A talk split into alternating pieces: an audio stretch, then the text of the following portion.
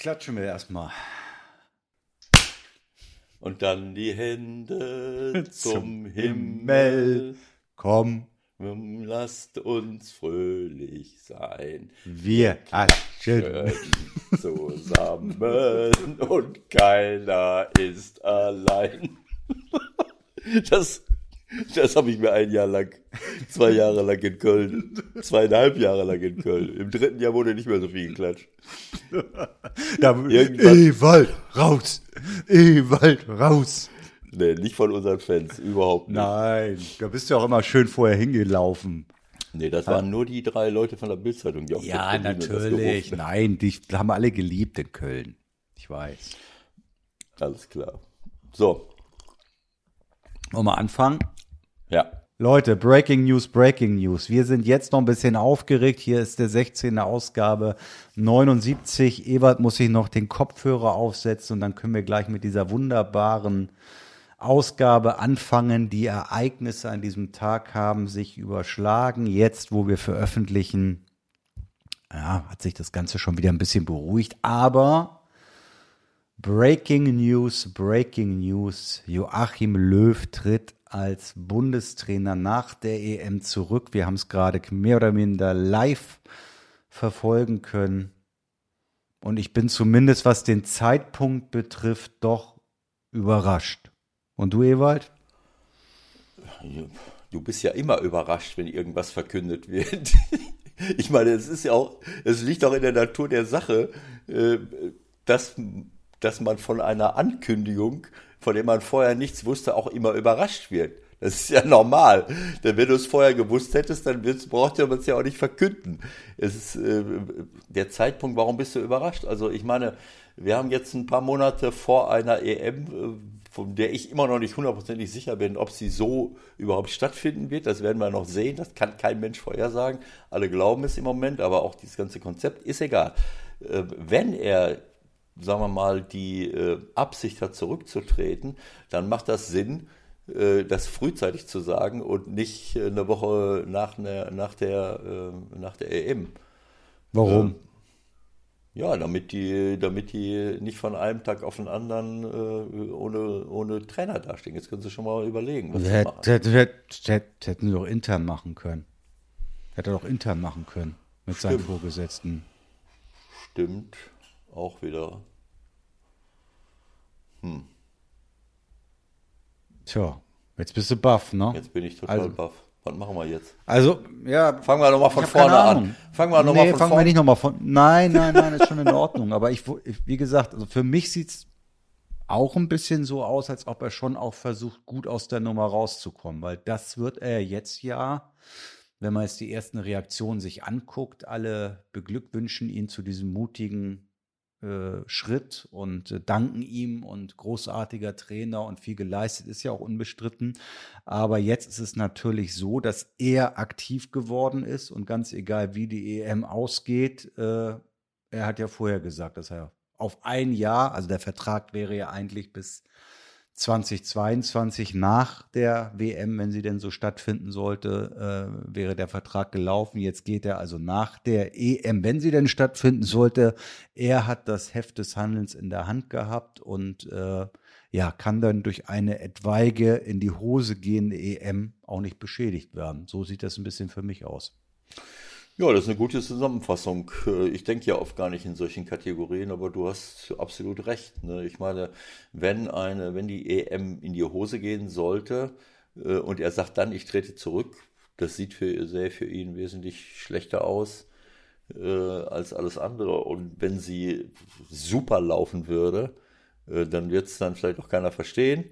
Oder, oder man sagt, na gut, auf dem, jetzt hat er nochmal einen Höhepunkt gesetzt und äh, jetzt tritt er zurück. Also ich weiß es nicht. Es ist auf jeden Fall, äh, könnte man es so interpretieren, dass er auf Nummer sicher geht. Ich sage jetzt schon mal Bescheid, dass ich zurücktrete, egal wie, was passiert. Okay, ja. Also ich, äh, ich Was mich so ein bisschen verwundert, äh, äh, am Wochenende beim Länder, äh, beim, beim, beim, beim Spiel der Bayern gegen Dortmund, da war er ja, dann da gab es ja auch Äußerungen Richtung Müller und so.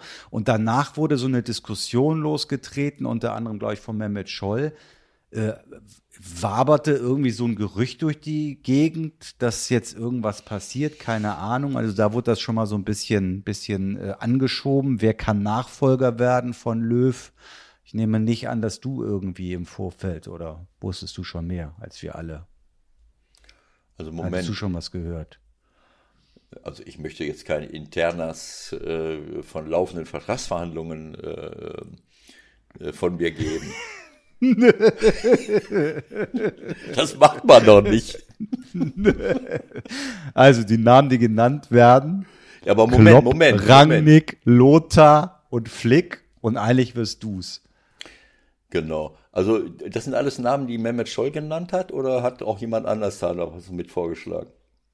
Nee, ich glaube, Klopp, äh, Lothar, Lothar war die überraschende Idee von Mehmet Scholl, wobei ich mir nicht ganz sicher bin, ob das wieder irgendwie so eine ironische Geschichte von Mehmet Scholl war. Auf jeden Fall ist die Öffentlichkeit darauf angesprungen und darauf ent, äh, entspr daraus entsprang dann die Diskussion, kann Lothar Matthäus Nationaltrainer werden? Es ist alles irre. Und Lothar kann er das denn? Und Lothar hat Kloppo vorgeschlagen, Kloppo hat Rangnick vorgeschlagen und Rangnick hat Flick vorgeschlagen. Flick, genau. Ja, also ich weiß nicht, wie du darauf kommst, dass, dass jetzt schon im Umfeld des Bayern-Dortmund-Spiels Gerüchte auftauchten. Wo kommt das her? Wie kommst du da drauf? Ich komme darauf, weil äh, im Nachklang dieses Spiels auf einmal die Diskussion geführt wurde. Das fällt mir jetzt einfach nur ein. Ist ja wer geil. Nachfolger, Kann Zufall sein.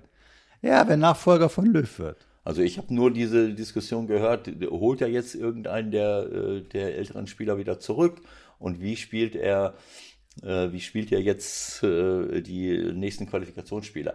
Also für mich ist das jetzt keine, ja, weiß ich nicht, Überraschung, das will ich damit nicht sagen, aber ist jetzt nichts, was mich jetzt so äh, aus der Fassung bringt, als äh, wenn äh, als die anderen Dinge, die teilweise passiert sind. Also, dass man zum Beispiel seinerzeit auf diese Leute verzichtet hat. Also, ich finde es jetzt viel überraschender, dass er überhaupt auf die Idee gekommen ist, ähm, den einen oder anderen vielleicht zurückzuholen äh, das hat mich, nachdem zwei Jahre lang äh, darüber diskutiert wurde und er immer gesagt hat, dass, und alle haben immer gesagt, das ist die Entscheidung und da, das, dazu stehen wir und das ist auch das Richtige. Und jetzt heißt es plötzlich, nee, wir müssen gucken, das hat er persönlich gesagt, wir müssen gucken, dass wir die beste Mannschaft dahin stellen. Gleichzeitig, und auch das irritiert mich mehr als diese Rücktrittsankündigung, hat er aber auch gesagt, dass wir die, dass er die Qualifikationsspiele mit den Spielern beschreiten will, die es die ganze Zeit gemacht haben. Also wenn er ernsthaft irgendjemanden oder zwei, sogar zwei, drei Leute integrieren will, äh, wieder. Auch wenn die früher schon gespielt haben, aber es sind ja auch wieder andere Spieler in der Nationalmannschaft.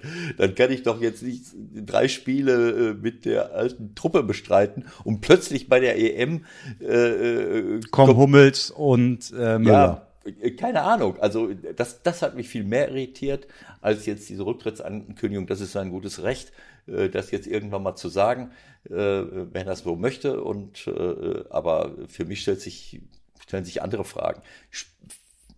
Wieso, wenn man zurückholt, wieso dann nicht sofort? Und wird die, wie will ich mit, mit einer völlig neuen, was heißt völlig neuen Mannschaft? aber mit einigen neuen Spielern, ohne es mal getestet zu haben, das bestreiten. Aber gut, lassen wir es mal so im Raum So, wer stehen. wird's denn jetzt? Wen holen wir jetzt? Zwingen wir Kloppo. Zwingen wir Kloppo, dass er es übernimmt. Also wenn Mit Kloppo, Gewalt. wenn Kloppo jetzt bis zum Ende der Saison kein Spiel mehr gewinnen sollte, dann glaube ich, dass er ab August Nationaltrainer wird. äh, sollte er jetzt äh, ähm, einige Spiele gewinnen, dann ähm, bin ich bereit, es zu machen. Ich würde mir aber mit Rangnick. Werde ich Co? Du, du kannst mit dazukommen, auf jeden Fall. Du wärst auf jeden Fall mindestens mein Pressesprecher.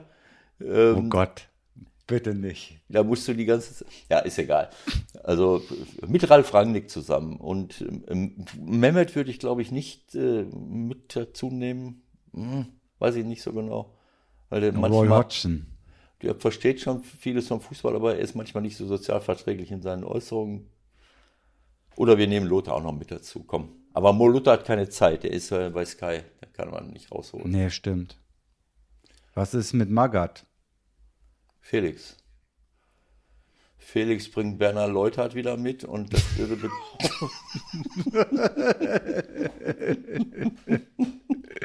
also, es ist ein schwieriges Unterfangen. Lass uns noch ein paar Wochen drüber nachdenken, was wir machen. Ja. Okay.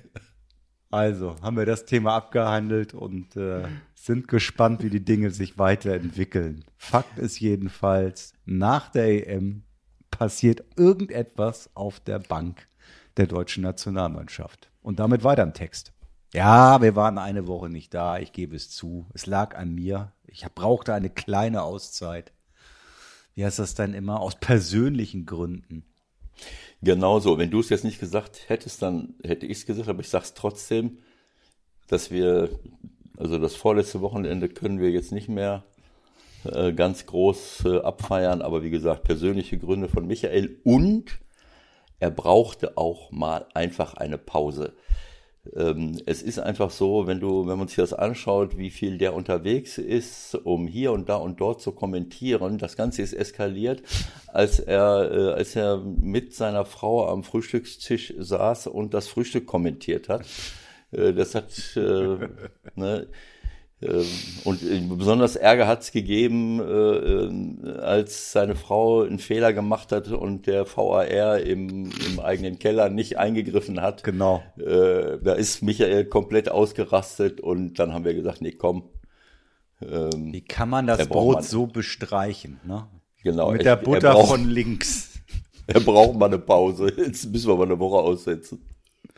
Aber wir sind voller Leidenschaft und Energie für diese Ausgabe 79 ähm, und legen los. Ne? Zum Glück, denn ich sage jetzt mal, was wirklich Sache ist, Leute. Es ist nämlich so, Ewald hat gestreikt letzte Woche. Und zwar, weil wir nochmal in seinen Vertrag geguckt haben. Der läuft bis 2036 beim 16er. Und Ewald hat keine Ausstiegsklausel im Vertrag. Er muss den Vertrag erfüllen mit dem 16er bis 2036. Und deswegen hat er letzte Woche gestreikt. Er will raus. Okay, wenn du so anfängst, dann, äh, okay, ich weiß, worauf du hinaus willst, das nehmen wir gleich wieder auf, aber ähm, eigentlich wollte ich das Thema nicht anschneiden, aber jetzt muss ich es.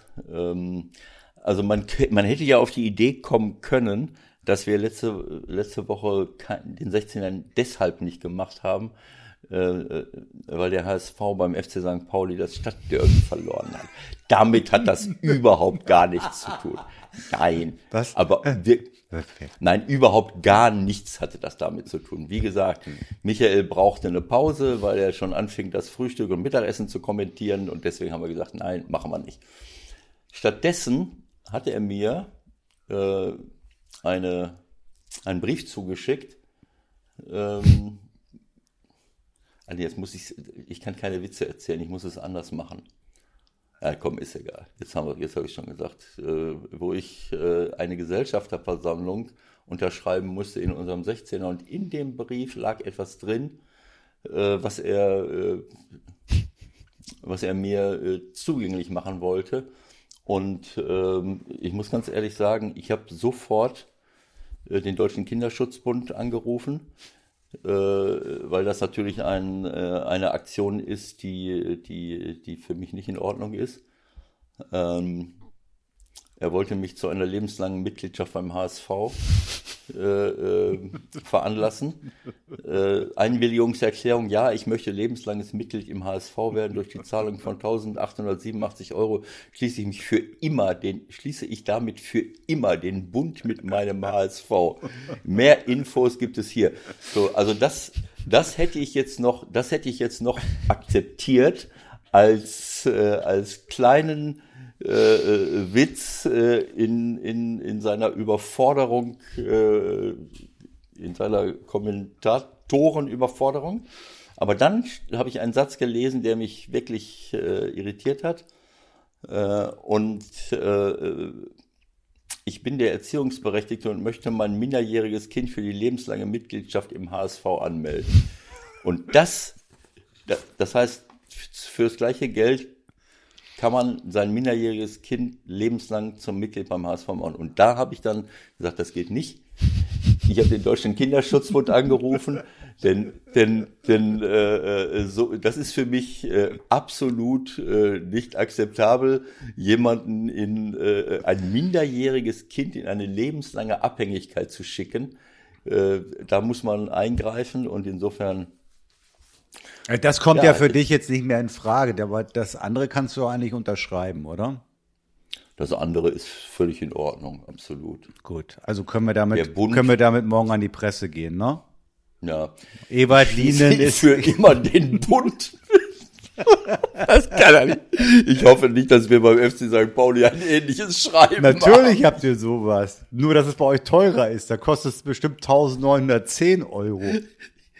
Also ich, ich, ich werde ein konstruktives Misstrauensvotum äh, an unsere Verantwortlichen stellen, wenn da steht, ich schließe für immer den Bund mit. Alles ah, egal, komm. So, so wir was, sind wieder da. Was ist jetzt mit deiner Ausstiegsklausel? Ja, die Ausstiegsklausel. Ich habe das einfach vergessen. Ich habe das mein ganzes Trainerdasein über, habe ich immer so gedacht, ach, man schließt einen Vertrag. Warum schließt man denn eigentlich einen Vertrag? Man schließt einen Vertrag, um den zu erfüllen. Und äh, ich war, ich habe wirklich diese abenteuerliche Vorstellung gehabt, dass Vertragstreue etwas Wichtiges ist. Also du hast nie Und, eine Ausstiegsklausel gehabt? Nie? Nee, nie. Gab es sowas früher schon? Als Spieler, ähm, jetzt muss ich mal scharf überlegen. Ja. Ich hätte gedacht, ich hätte eine Ausstiegsklausel. Damals gab es ja noch Ablösesummen. Äh, und als ich von Gladbach nach Bielefeld gewechselt bin, da gab es mal so eine Situation. Äh, ich. Ähm, Wer hat denn das überhaupt gemacht für dich? Hattest du einen Berater? Nein, gab es nicht. Also, als ich. Äh, also ein Rechtsanwalt vermutlich, aber. Nein, niemand. Das habe ich alles mit Helmut Grassoff gemacht. Ähm, Nein, damals gab es, das fing ja mit Beraterwesen, das fing ja damals erst an, als ich in Mönchengladbach war. Da hat Norbert Schlippen, der eigentlich bei der Stadt Gladbach gearbeitet hat und eben auch äh, für den, für den Verein die Stadionzeitung, glaube ich, das Fohlen-Echo damals aus der Taufe gehoben hat. Der hat dann angefangen, für Leute wie Vogts, Netzer und wie sie alle hießen, Beratertätigkeit zu machen. So, der hat das erfunden im mhm. Grunde genommen, glaube ich fast. So, aber nein, ähm, das, äh, das, das, äh, bei mir war das, das habe ich glaube ich schon mal erzählt, äh, dass Helmut Grassoff gesagt hat, na ja, also du, damals war es ja so, selbst wenn man einen auslaufenden Vertrag hatte, kostete man Ablösesumme. Klar. So, dann habe ich gesagt, ich will, ich will jetzt nicht mehr verlängern, ich gehe nach Bielefeld zurück. Dann hat er gesagt, okay, dann machen wir das so, äh, wir gehen von einer Ablösesumme von 800.000 D-Mark aus und für jedes, äh, und das strecken wir über vier Jahre, falls du jetzt nicht nur mal ein Jahr oder zwei weiterspielen willst, äh, sondern länger oder wie auch immer, ich weiß schon gar nicht mehr. Fakt ist auf jeden Fall, dass wir pro Jahr machen wir dann 200.000, damit er mir den Wechsel nicht kaputt macht. Ne? Also die Weil, hätten die nächsten Jahre jeweils 200.000 zahlen sollen oder was? Duisburg. Genau so, genau so. Das heißt, ich habe äh, zwei Jahre bei Arminia gespielt und die haben jeweils 200.000 D-Mark für mich bezahlt. Äh, so, und nach einem Jahr, nach einem Jahr habe ich gedacht, naja, meine Ablösesumme sind 800, äh, 400 äh, sind schon, äh, oder 200 sind bezahlt, dann habe ich noch 600. So, dann hatte ich ein Angebot von Paris Saint-Germain, bin nach Paris geflogen, hatte da aber einen befreundeten, also habe ich jemanden kennengelernt, der mir das Angebot übermittelt hat, bin in Paris, sitze bei Francis Borrelli, dem Präsident von Paris Saint-Germain, auf der Champs-Élysées und habe gesagt, na ja, also 600.000 Ablöse kostet ich noch, äh, ne, kann man ja äh, dann überweisen an Borussia Mönchengladbach und dann gehe ich nach Paris. Fahr wieder nach Hause. Ja, die haben mir ein gutes Angebot gemacht. Das, das wäre gar nicht so schlecht gewesen finanziell. Hätte man auch mal, selbst nach Abzug von Steuern, wäre noch was übrig geblieben. Fahre ich dann nach Hause und sag äh, in, bei Bielefeld Bescheid, naja, also ich würde gerne nach Paris Saint-Germain wechseln. Ähm, ja, also, das könntest du gerne machen. Ähm, äh, diese, die, äh, Norbert Müller war damals, das war ursprünglich mal mein Freund, aber wie der sich damals verhalten hat, wahrscheinlich für Arminia gut, aber für mich fand ich es un, unglaublich. Ähm, der hat dann gesagt, naja, wenn du, und was ich natürlich in meinem jugendlichen Wahn nicht realisiert habe, dass Arminia sagt, naja gut, also wenn du irgendwo hingehst, das hatte Helmut Grassoff im Vertrag fixiert, wenn du irgendwo hingehst, nochmal woanders hin, dann wird der Rest der Summe fällig. So, das galt aber nur für, für Arminia. Das heißt, in dem Moment, wo ich von Arminia weggehe, dann wollte er den, das wären also 600 gewesen. Ich wäre jetzt nie auf die Idee gekommen, dass Arminia sagt, wir wollen jetzt auch nochmal 600 haben. Oder 800. So, und dadurch ist der Transfer kaputt gegangen, weil äh, das hätte man sicherlich machen können, aber das hätten die dann von meinem Gehalt abgezogen und dann jetzt noch was mitbringen in, müssen. Dann hätte ich ja gleich in Bielefeld, hätte ich gleich in Bielefeld bleiben können. So, also so ist das kaputt gegangen.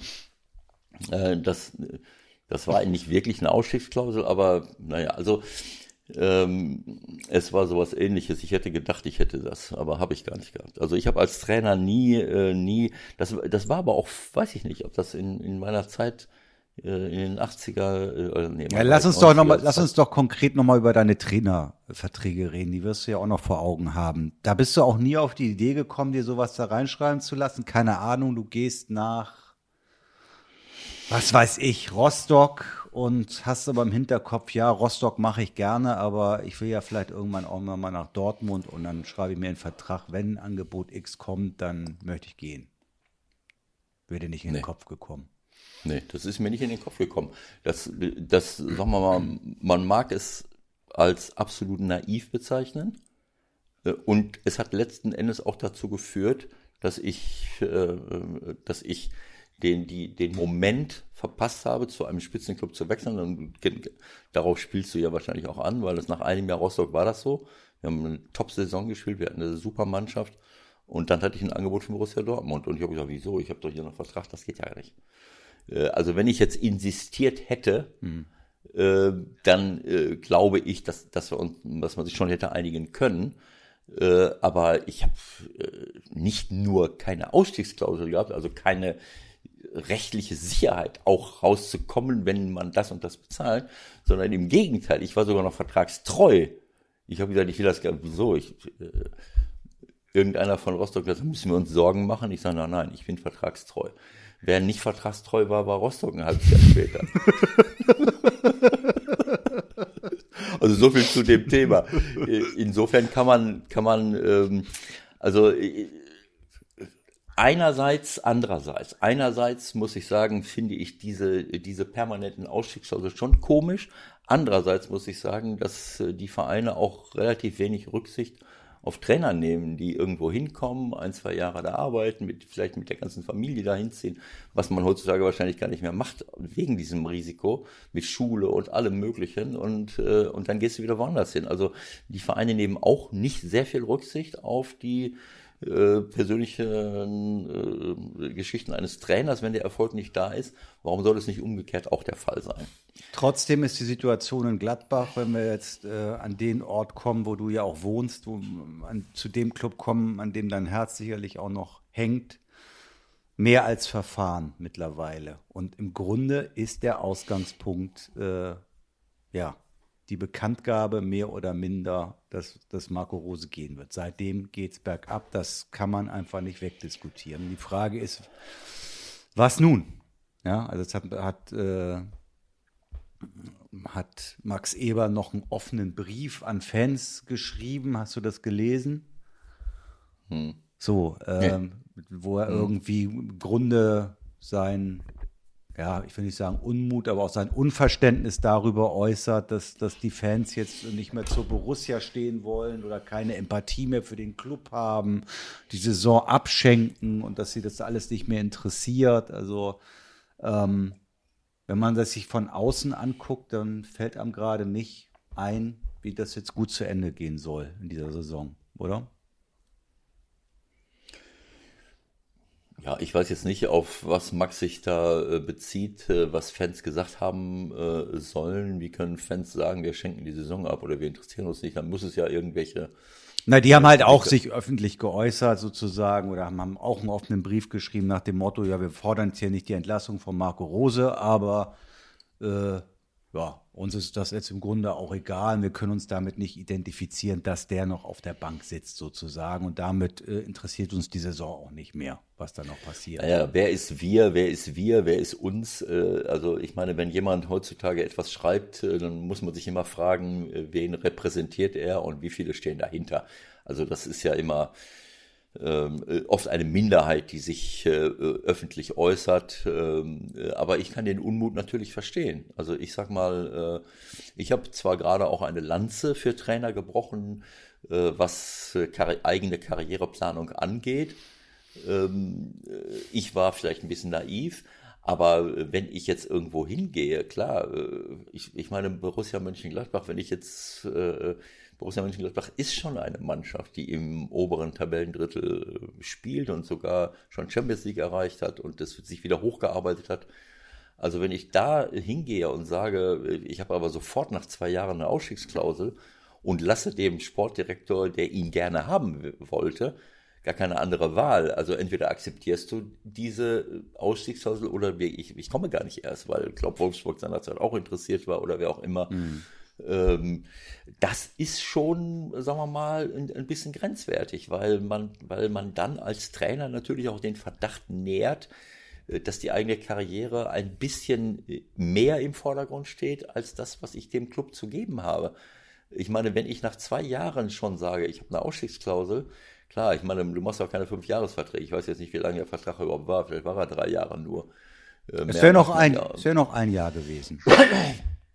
Ja, also äh, man kann es so und so äh, sehen. Wie gesagt, äh, einerseits kann ich es verstehen, andererseits kann natürlich auch schnell der Eindruck hochkommen, äh, ich, ich äh, schaue mehr auf meine eigene Karriere als auf das, was den Verein betrifft. Denn ich, äh, man kann nicht immer Jürgen Klopp als, als Maßstab nehmen, aber er ist lange Jahre in Mainz gewesen, er ist lange Jahre in Dortmund gewesen, das war auch nicht immer erfolgreich und jetzt ist er lange Jahre in Liverpool.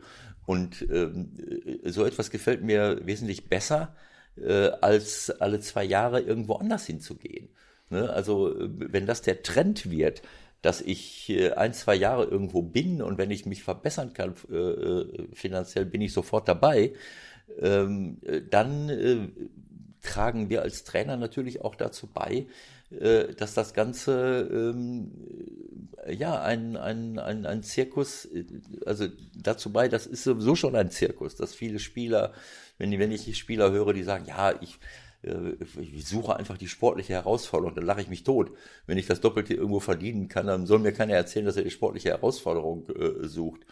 Äh, ähm, wir, wir, wir, wir, hatten Marco ja auch hier bei uns in der Sendung und ich muss ganz ehrlich sagen, wir haben ihn ja auch sonst äh, hier und da gesprochen. Ich habe nicht den Eindruck, dass es ihm wirklich nur um die Karriere geht. Das habe ich einfach nicht. Nur, ähm, so wie du sagst, es wäre doch, es wäre doch wirklich auch für ihn persönlich super gewesen, wenn er die Borussia äh, zumindest den ersten Vertrag vernünftig äh, erfüllt. Wenn man sich das jetzt ja. anguckt, wie es gerade läuft, hinterher bist du sowieso immer steuer. Ich weiß nicht, ob er es mittlerweile vielleicht sogar bereut, weil was ist jetzt die, die Konsequenz?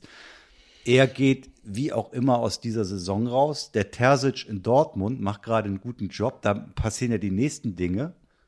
Der. Watz gesagt, ja, der Terzic soll ja auf jeden Fall bleiben.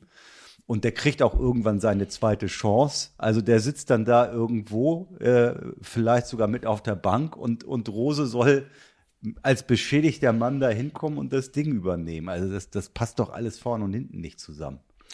Ja gut, das konnte man äh, jetzt vielleicht nicht ahnen, äh, wenn er, wenn er, äh, ich glaube, dass die Aufregung weniger als halb so groß wäre, wenn Borussia jetzt weiter performt hätte und, und funktioniert hätte. Das ist ja ganz klar dann ist zwar auch Enttäuschung und Aufregung da, aber ähm, ich habe ja schon zu Beginn, das, das ist für mich auch keine Überraschung. Borussia hat eine super Entwicklung äh, genommen, aber ich habe von Anfang an gesagt, ähm, äh, du kannst nicht von 0 auf 100 springen. Sie haben es geschafft, in die Champions League zu kommen und jetzt ist das eine ganz andere Herausforderung mit dem Kader, der sich wirklich schon sehr gut entwickelt hat.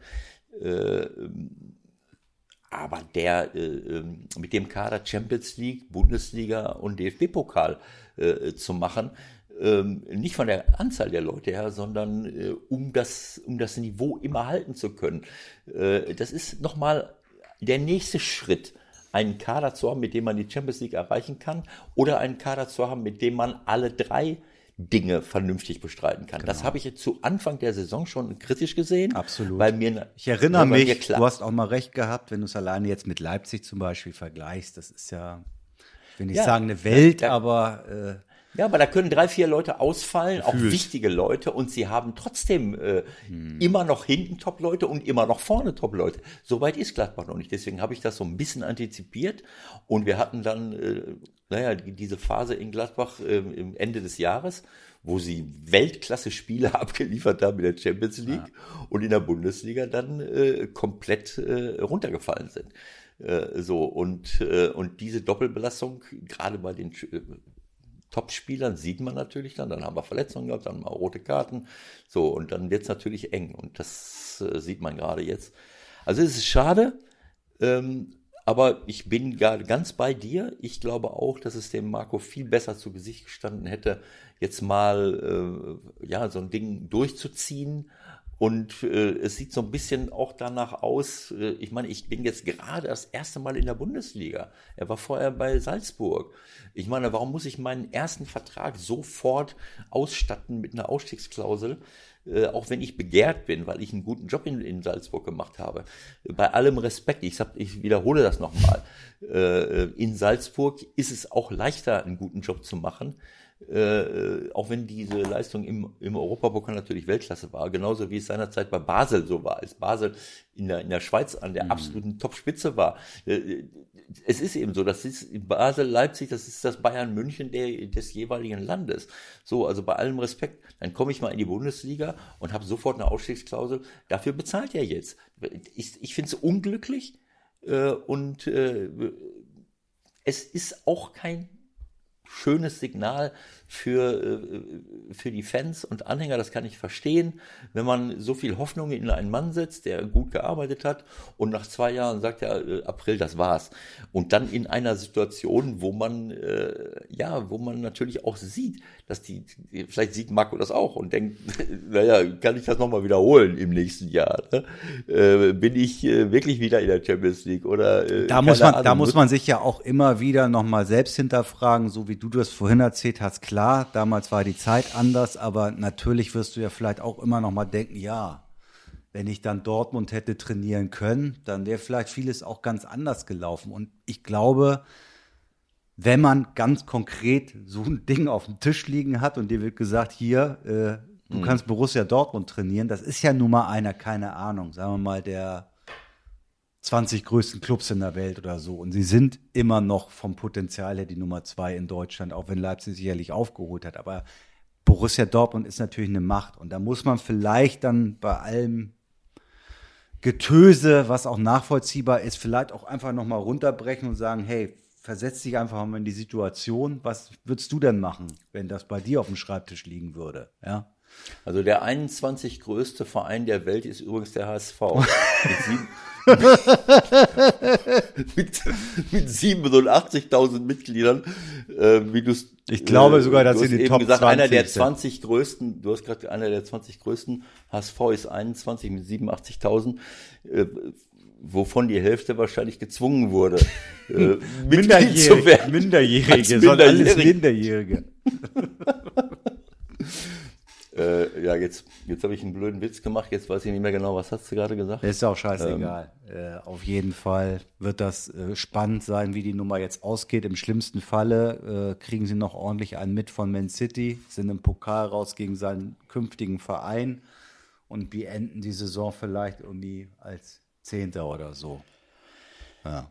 Ja, wie gesagt, äh, er hat ja diese Ge Überlegungen offensichtlich vorher schon angestellt.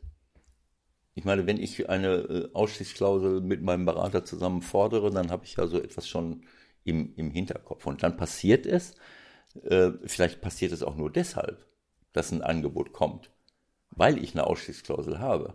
So, und weil er gut performt hat, aber vielleicht hat er das auch antizipiert. Wenn so ein Ding dann auf dem Tisch liegt und ich bin in einer und habe hab jetzt zwei Jahre lang am Limit performt mit Mönchengladbach, dann kann ich das auch verstehen, dass er sagt, naja, also äh, keine Ahnung, ob wir jetzt vielleicht den einen oder anderen Spieler verlieren, nehmen wir Zakaria, ein ein hochbegabter, äh, super defensiver Mittelfeldspieler, der jetzt leider verletzt war längere Zeit, das haben sie auch gemerkt. Äh, kriegen, verlieren wir wichtige Spieler wieder, bekommen wir wieder eine Top-Mannschaft, eine Top-Mannschaft dazu, kann ich das nochmal wiederholen? Na, wenn so ein Angebot da auf dem Tisch liegt, ich war damals zu naiv und habe na ja gut, dann haben sie mir jetzt ein Angebot gemacht, dann, keine Ahnung, in zwei Jahren dann, dann halt wieder. Das, das wird schon wieder passieren. Ne? Äh, keine Ahnung. Also das kann ich dann schon verstehen, aber es ist eine sehr unglückliche und vor allen Dingen explosive Situation. Ähm, und ich glaube, dass, dass er das nur retten kann, wenn jetzt relativ schnell äh, gute Ergebnisse wiederkommen. Und die werden sicherlich nicht unbedingt gegen Man City. Vermutlich nicht. So, und okay. um das dann noch kurz, noch nicht so lang zu machen, aber in Sachen äh, Ausstiegsklausel rund zu machen. Bobic sieht jetzt natürlich auch nicht so gut aus, ne? Also wird natürlich auch äh, von allen Seiten jetzt, ich will nicht sagen von allen Seiten, von mehreren Seiten in eine Ecke gedrängt, ähm, dass er auch nur an sich selbst denkt auf der anderen Seite wissen wir alle ja nicht, was da wirklich besprochen wurde im Hintergrund. Ne? Und er selbst äh, äußert sich dazu noch nicht. Ähm, da finde so, ich, da finde ich, da finde ich die Situation ehrlich gesagt ein bisschen anders. Also da, da scheint es mir so zu sein, als ob er vielleicht sogar noch ein Jahr mehr gemacht hat, auch weil er dem Verein noch mal dienen wollte und kriegt jetzt aber auch links und rechts, wo ich es nicht so ganz nachvollziehen kann. Also ich habe ja, ich habe das gehört. Ähm, das war, glaube ich, so ein Sportschau-Thema. Beim ersten Programm war er bei einer Sendung nach dem DFB-Pokal eingeladen. Das habe ich selbst gesehen und gehört, was er dort gesagt hat. Und er sagte, ich habe schon vor über einem Jahr gesagt, ähm, ich möchte irgendwann den Verein eigentlich schon verlassen. Ich glaube, seine Familie lebt in Berlin ja. Äh, und äh, hat dann noch mal ein Jahr drangehängt. Also wenn das wirklich so war, dann ist das absolut verständlich und, ja. äh, und, äh, und auch ein, ein korrektes Verhalten, was man nicht unbedingt nach draußen trägt, äh, um keine Unruhe äh, äh, reinzubringen. Aber dann hatte er es, wenn es wirklich so korrekt von ihm kommuniziert worden war und mit, mit anderthalb Jahre Anlauf, dann hat das aber auch verdient, dass man ihn fair behandelt und dass man das auch von Seiten des Vereins klarstellt. Und dass er das nicht noch äh, alles sagen muss, ne, wenn es so war. Aber gut, es, es ist so, wie es ist. Und äh, im Moment äh, ist alles, was im Fußball passiert, natürlich sofort äh, eine Riesengeschichte, weil es so viel anderes eben auch nicht gibt, außer ja. Corona. Und das hängt einem zum Hals raus. Ja. Die ja. Frage ist ja, ob er sich den ganz großen Gefallen tut, so härter zu gehen. Aber das steht auf einem anderen Blatt Papier. Die mauern ja noch so ein bisschen. Die wollen natürlich erstmal sehen, dass die Frankfurter da die Dinge klären. Und dann wird die Hertha sich vermutlich erst offiziell äußern dass Bobic der neue starke Mann im Sport werden soll. So, was haben wir sonst also noch? Er, was denn? Wenn er sich, äh, ich glaube, er tut sich einen riesengroßen Gefallen, wenn er zu seiner Familie zurückkehren kann. Das ist ja, man muss das ja nicht immer nur auf die berufliche Geschichte runterbrechen. Was haben wir denn noch alles gehabt? Ja. Also was wir nicht, was wir nicht äh, besprochen haben, aber wo ich vielleicht noch mal darauf zurückkommen kann, das muss ich mal sagen. Das war, ich glaube, das ist jetzt schon anderthalb Wochen her. DFB-Pokal. Was denn jetzt? Holstein, ja? Holstein Kiel spielt bei Rot-Weiß Essen. Um Gottes Willen, das hat ja ein Bart. Willst du jetzt? Ja, das ist mir scheißegal, weil äh, ein sehr talentierter Spieler mit namens Finn Porat, der mir sehr gut gefallen hat, äh, bei Holstein Kiel, auch in, in den Spielen, wenn er reingekommen ist, äh, für mich hat er eine Schwalbe produziert, die, äh, die, die ihresgleichen sucht und wird damit mit einem Elfmeter belohnt. Äh, also jetzt mal unabhängig davon, dass das für mich völlig unverständlich, für alle anderen auch, aus meiner Sicht völlig unverständlich auch für dich war, dass man dort nicht eingegriffen hat und das nicht äh, zurückgenommen hat, diesen Elfmeter. Denn es war für jeden klar ersichtlich, dass der clever gemerkt hat, da kommt von hinten einer angestürzt, der haut mich gleich um. Leider Gottes haben die Bilder dann enthüllt, äh, äh, dass der noch 20 Zentimeter von, von ihm weg war äh, und auch gar nicht die Grätsche ausgefahren hat, sondern das Knie angestellt, angewinkelt hatte, um, weil er gesehen hat, ich komme zu spät, ich kann nichts machen und trotzdem liegt er schon auf der Erde. Also für mich ein absolut unkorrektes Verhalten und wir haben es ja immer wieder gesagt, ich möchte nicht nur Spieler loben, sondern äh, und auch nicht nur den VAR immer kritisieren, sondern wir müssen auch mal den Finger in die Wunde legen, wenn Spieler äh, etwas äh, äh, provozieren und, und sich erschleichen. Das ist Betrug und das ist eine, eine, eine Megaschwalbe gewesen und damit ist Holstein Kiel im Halbfinale des DFB-Pokals. Wunderbar für Holstein Kiel. Ich gönne es auch dem Verein und ich gönne es auch Ole Werner, aber das ist nicht korrekt. Rot-Weiß Essen ist auch ein, ein, Traditionsverein, der wieder nach oben will und das hätte denen auch sehr gut getan. Ob es dann gewesen wäre, keine Ahnung, weiß ich nicht, aber das, äh, das war ja nun eine spielentscheidende Szene. Also Sie haben es sehr gut, Sie haben es übrigens sehr gut wegmoderiert. Äh, die offizielle Verlautbarung war dann, äh, er ist ja vorher irgendwie hängen geblieben und deswegen ist er da so mal ein bisschen hingefallen. Also entlarv, glaube, entlarv, entlarvend war einfach das Interview mit Finn Bartels hinterher bei, bei unseren Kollegen, äh, dem sie das dann vorgespielt haben und auf dem Platz, dem Schiedsrichter konntest du gar keinen Vorwurf machen. Nein, das Der Bartels hat auch, oh, oh, wenn ich das jetzt so sehe, oh, oh, dann haben, dann haben wir wohl Glück gehabt, ne? Ja, nein, das ist, ich meine. der Schiedsrichter kann es nicht sehen. Nein, das, du denkst auch, Mensch, wie doof ist der denn, geht da rein. Und die Bilder, deswegen ist es ja da, die Bilder enthüllen dann, dass er die Grätsche nicht durchzieht, dass er zurückbleibt. Und, äh, und dann ist es irgendwann mal zu dieser berühmt-berüchtigten Berührung gekommen, aber nur deswegen, weil der andere sich anfallen lassen. Ja, also das, das, das muss man jetzt dem Bartels zugutehalten, aber jeder, der die Bilder gesehen hat, äh, kann ja nun äh, sehr schwer nur äh, etwas anderes. Aber weißt du, der Fußballgott, wenn man denn so will, hat äh, dann auch zugeschlagen und im Halbfinale gibt es ein Auswärtsspiel in Dortmund. Ja. Die Chance ähm, ist vielleicht nicht so groß. Ja, das sind, das sind eben alles solche, solche Sachen. Was habe ich denn die Tage noch gesehen? Ähm, wer hat denn mitten in der Nacht Genau, die Fans von Borussia Mönchengladbach, die du eben zitiert hast. Wir alle. Keine Ahnung, wer das war, aber äh, vor dem Mannschaftshotel von Borussia Dortmund, war das nicht so? Bei dem Pokalspiel? Die haben doch in Mönchengladbach Pokal Nee, das waren die Essener in Kiel. Das waren die Essener? Mhm. Essener in Kiel. Also die Essen, Essener Fans vor dem Kieler Mannschaftshotel. Genau, genau so. Und Kleines das, Feuerwerk. Ja, und auch das ist, äh, ist ein absolutes No-Go, dass das manche Leute nicht begreifen. Das habe ich in, in meiner Karriere schon zigmal erlebt. Das ist noch nie belohnt worden, so etwas. Ne, also jemanden am Schlafen zu hindern. Hast du das, wie oft den, hast du das in Griechenland denn erlebt? Ja, Griechenland oder ich weiß noch, wir, wir fahren mit Borussia Mönchengladbach nach Craiova, Universität der Craiova. äh, äh, und mitten in der Nacht um drei, vier Uhr auf einmal werde ich, ich habe gedacht, der, der Krieg ist ausgebrochen. Da stehen die bei uns vorm Hotel und haben 800 Kanonen, äh, Kanonenschläge oder wie äh, dahin geworfen. Wir sind alle hellwach gewesen. Dann sind wir nachmittags mit dicken Augen zum Spiel gefahren und haben die 2-0 weggehauen, dann sind sie halt ausgeschieden. Das, sowas wird nicht belohnt und es darf auch nicht belohnt werden. Aber für mich ist das Schlimme, dass man das Menschen noch erklären muss. Äh, dass man, äh, dass man den den Gedanken der sportlichen Fairness einfach mit Füßen tritt. Äh, im, äh, im Sinne des Erfolges. Das machen wir schon in unserem gesamten Wirtschaftssystem hier. Wir treten alles mit Füßen, äh, nur um äh, Profite zu, äh, zu erzielen äh, und, und sehen, wo wir, wo wir hingekommen sind. Und im, im Sport wird es genauso wenig belohnt. Was haben wir noch? Hoffenheim, Hoffenheim gegen Wolfsburg. wie, wie steht es? 1-0 oder, oder wie, 2 wie stand es? 2-1. 2-1 für Hoffenheim. Und, äh, und es läuft ein. Äh, Der arme Dabur träumt schon davon, dass die Torhymne angespielt wird. 2-1 für Hoffenheim, genau. Und, und der Torwart war vorne von Wolfsburg, ne?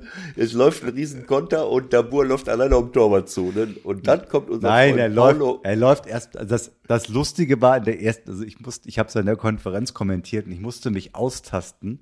Ich musste einfach lachen, weil um mich herum, wir sitzen ja mit mehreren Kollegen, wurde auch gelacht, als das erste Mal die Slow-Mo eingespielt wurde. Das war ja so derart absurd, dass man wirklich lachen musste. Also das erste, der Dabur geht ins Laufduell mit dem Torwart, mit dem Castells und kommt schon kaum weg von dem. Das war schon mal sehr komisch. Dann hat er den irgendwann abgeschüttelt und dann war er halt ja, Höhe ja, ja. 16er ungefähr und wie gesagt, hat gedacht, okay. Jetzt schieße ich ihn gleich jetzt rein. Schieße ne? ich ins Tor.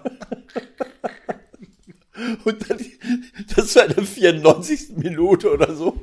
Und dann kommt unser Freund Paulo Ottavio.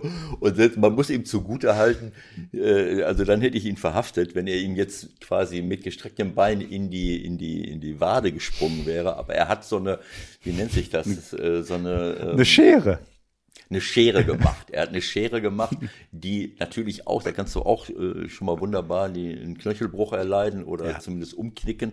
Aber mit der Schere äh, war das Verletzungsrisiko, sagen wir mal, geringer.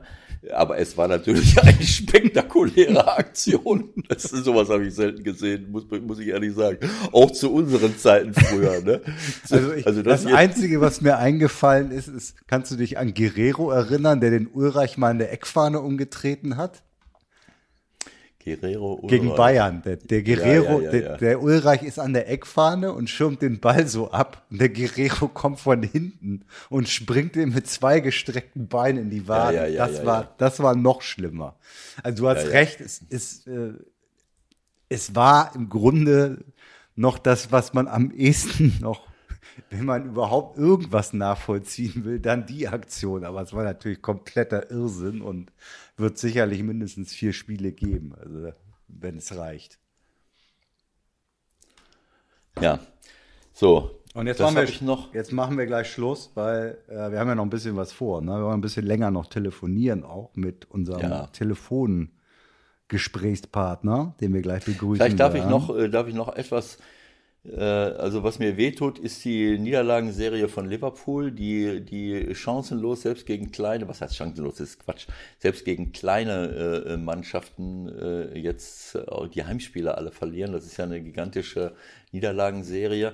Äh, aber ähm, ich möchte ähm, nur auf, auf, auf etwas, äh, auf, äh, auf zwei, drei Sachen hinweisen.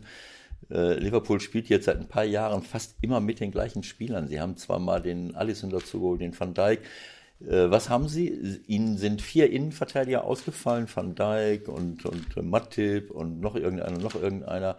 So, und, ähm, und wichtige Mittelfeldspieler wie Henderson und Fabinho spielen jetzt teilweise in der Innenverteidigung, wenn überhaupt. Und dadurch ist das Mittelfeld komplett verändert. Ähm, und, und, und, Jürgen muss sich jetzt bemühen, den Leuten zu erklären, die wollen gewinnen, die wollen gewinnen. Die dominieren noch die Spiele, sie haben 100 Chancen. Aber ja, bei Ewald, jetzt bei aller Liebe, da muss mehr hinterstecken. Die spielen jetzt gegen Fulham, verlieren das sechste Mal zu Hause und trotzdem spielt Salah, spielt Jota, spielt Shakiri, spielt Keita, spielt Weinaldum. Die sind, die sind doch hier oben auch irgendwie die, völlig Ja, durch. das Spiel, Absolut. Äh, ich habe es ja gesagt, die spielen immer fast mit den gleichen Leuten, gerade vorne. Ähm, dass sie, dass sie diese Leute Salah, Mané äh, und, und, äh, und Firmino teilweise über benutzt haben, das ist klar. Aber ich möchte, deswegen sage ich das, dieser Ausfall der Innenverteidiger hat ja nicht dazu geführt, dass die jetzt hier dauernd Tore wie Sand am Meer gegen sich kriegen, sondern das hat dafür, dazu geführt, dass die Balance auf dem Platz verloren gegangen ist. Mhm. Wenn, wenn Fabinho und Henderson äh, die du, denen du nicht unbedingt im Mittelfeld begegnen möchtest. Dem Fabinho zum Beispiel, dem möchtest du nicht begegnen. Denk mal an die Champions League Spiele, wie der da äh, die Bälle erobert hat. Und das bedeutet, dass die Weinaldum ist, seine Stärke ist Tore machen vorne. Der spielt jetzt auf der 6. Äh, ähm, äh, wie heißt der, der, der junge Bursche, den sie da, ähm, ähm äh, äh, Curtis Jones. Das ist ein Riesentalent, aber der, das ist nicht, noch nicht dieses eingespielte Mittelfeld, der, der läuft so lange mit dem Ball, es, ist, es sind nicht die gleichen Abläufe. Und vor allen Dingen gewinnen die diese Bälle nicht. Mhm. Sie haben früher viele Tore erzielt mit der Schnelligkeit ihrer schnellen Leute, weil sie Konter, die kriegen das jetzt nicht mehr so oft. Äh, früher haben sie auch fünf, sechs äh, Chancen gebraucht, um Tore zu erzielen. Dann gehen sie mal in Führung und danach äh, kannst du nach Hause gehen, weil die so konterstark waren. Aber wenn ich, ich kann nur kontern, wenn ich auch im Mittelfeld Bälle gewinne. Und dadurch, dass diese Leute alle nicht da sind und hinten aushelfen, wenn überhaupt, ist das. Ja, Aber Eva, also jetzt erzähl mir mal bitte ganz kurz. Kloppo ist der King, ohne Wenn und Aber, ja. Und das wird er immer bleiben. Mhm. Ja, der hat die mhm. Meisterschaft gut und die Champions League. Also es ist im Grunde egal, was er macht. Trotzdem ist er jetzt in dieser Situation. Du bist ein paar Jährchen älter. Also hast du irgendeinen Ratschlag, den du ihm geben würdest? Nein, also ich, ich denke ganz einfach, äh, diese Saison kann man abhaken. Nee, du äh, willst ja Vierter werden eigentlich noch zumindest, ne? Ja, ja, klar, sie, äh, zumindest was jetzt die großen Titel angeht, ob sie das jetzt noch schaffen, ähm, Vierter zu werden, aber äh, äh, man muss die richtige Analyse äh, finden. Ich, ich weiß nicht, warum, ich habe das noch nicht gehört von Kloppo, dass er das vielleicht auch so einschätzt. Sie wollen gewinnen, die sie wollen gewinnen. Jetzt höre ich natürlich auch nicht alles, was er, was er dort sagt, aber diese, und er will sicherlich auch die Mannschaft nicht, der Mannschaft nicht sagen, naja, weil du jetzt im Mittelfeld spielst, schießen wir jetzt vorne keine Tore mehr, weil wir nicht genug, das ist eben so. Ich, ich, in dem Moment, wo ich sage, uns fehlen die im Mittelfeld, was will ich dann dem Vanaldum und dem Curtis Jones sagen? Äh, naja, ihr Oster Osterhasen, ihr, ihr gewinnt die Bälle halt nicht und wir haben weniger Konterchancen. Also äh, also auf jeden Fall müssen wir mal festhalten. Ich glaube, Leipzig ist äh, alles andere als chancenlos. Ich denke, am Mittwoch ist es soweit, dass die beiden in der Champions League aufeinandertreffen. Ähm, das könnte nochmal ja, hochspannend ist, werden, ne? Das könnte nochmal hochspannend werden, auch wenn Liverpool natürlich, äh, ja, wir werden sehen. Es ist auf jeden Fall eine sehr verunsicherte Situation jetzt da. Und Leipzig, das muss ich sagen, wir haben ja oft die, die Abwehrarbeit gelobt. Ähm, äh, ich möchte nochmal darauf hinweisen, dass Leipzig das haben wir die ganze Zeit. Wir haben Mannschaften, die 20, Lewandowski schießt 31 Tore, keine Ahnung, Kramaric schießt 19, Holland schießt 19 oder wie viele Tore. Bei Leipzig hat der, der, der Torschütze mit den meisten Toren ist, glaube ich, ein Kunko, der hat sechs.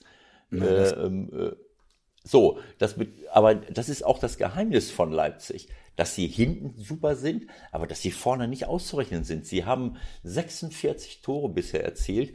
Sie haben sechs Tore in Kunko, fünf Tore Paulsen, fünf Tore Forsberg, fünf Tore Sabitzer. Also das sind schon mal 21 Tore von, von 46. So, dann haben sie aber noch Angelino mit vier Toren, äh, äh Orban mit vier Toren, ähm, das sind wieder acht Tore, dann bist du bei 29. Dann haben sie Sörlot mit drei Toren und Mukiele mit drei Toren äh, und Olmo mit drei Toren. Das sind nochmal neun. Mm. Dann bist du bei, was habe ich jetzt eben gesagt? Das kann ich, 29, kann ich nicht mehr nachvollziehen. 29 so und 9 sind 8, 38. Mm. Das heißt, wir haben 38 Tore von 46 mit vier, fünf, sechs, sieben, acht, neun Torschützen.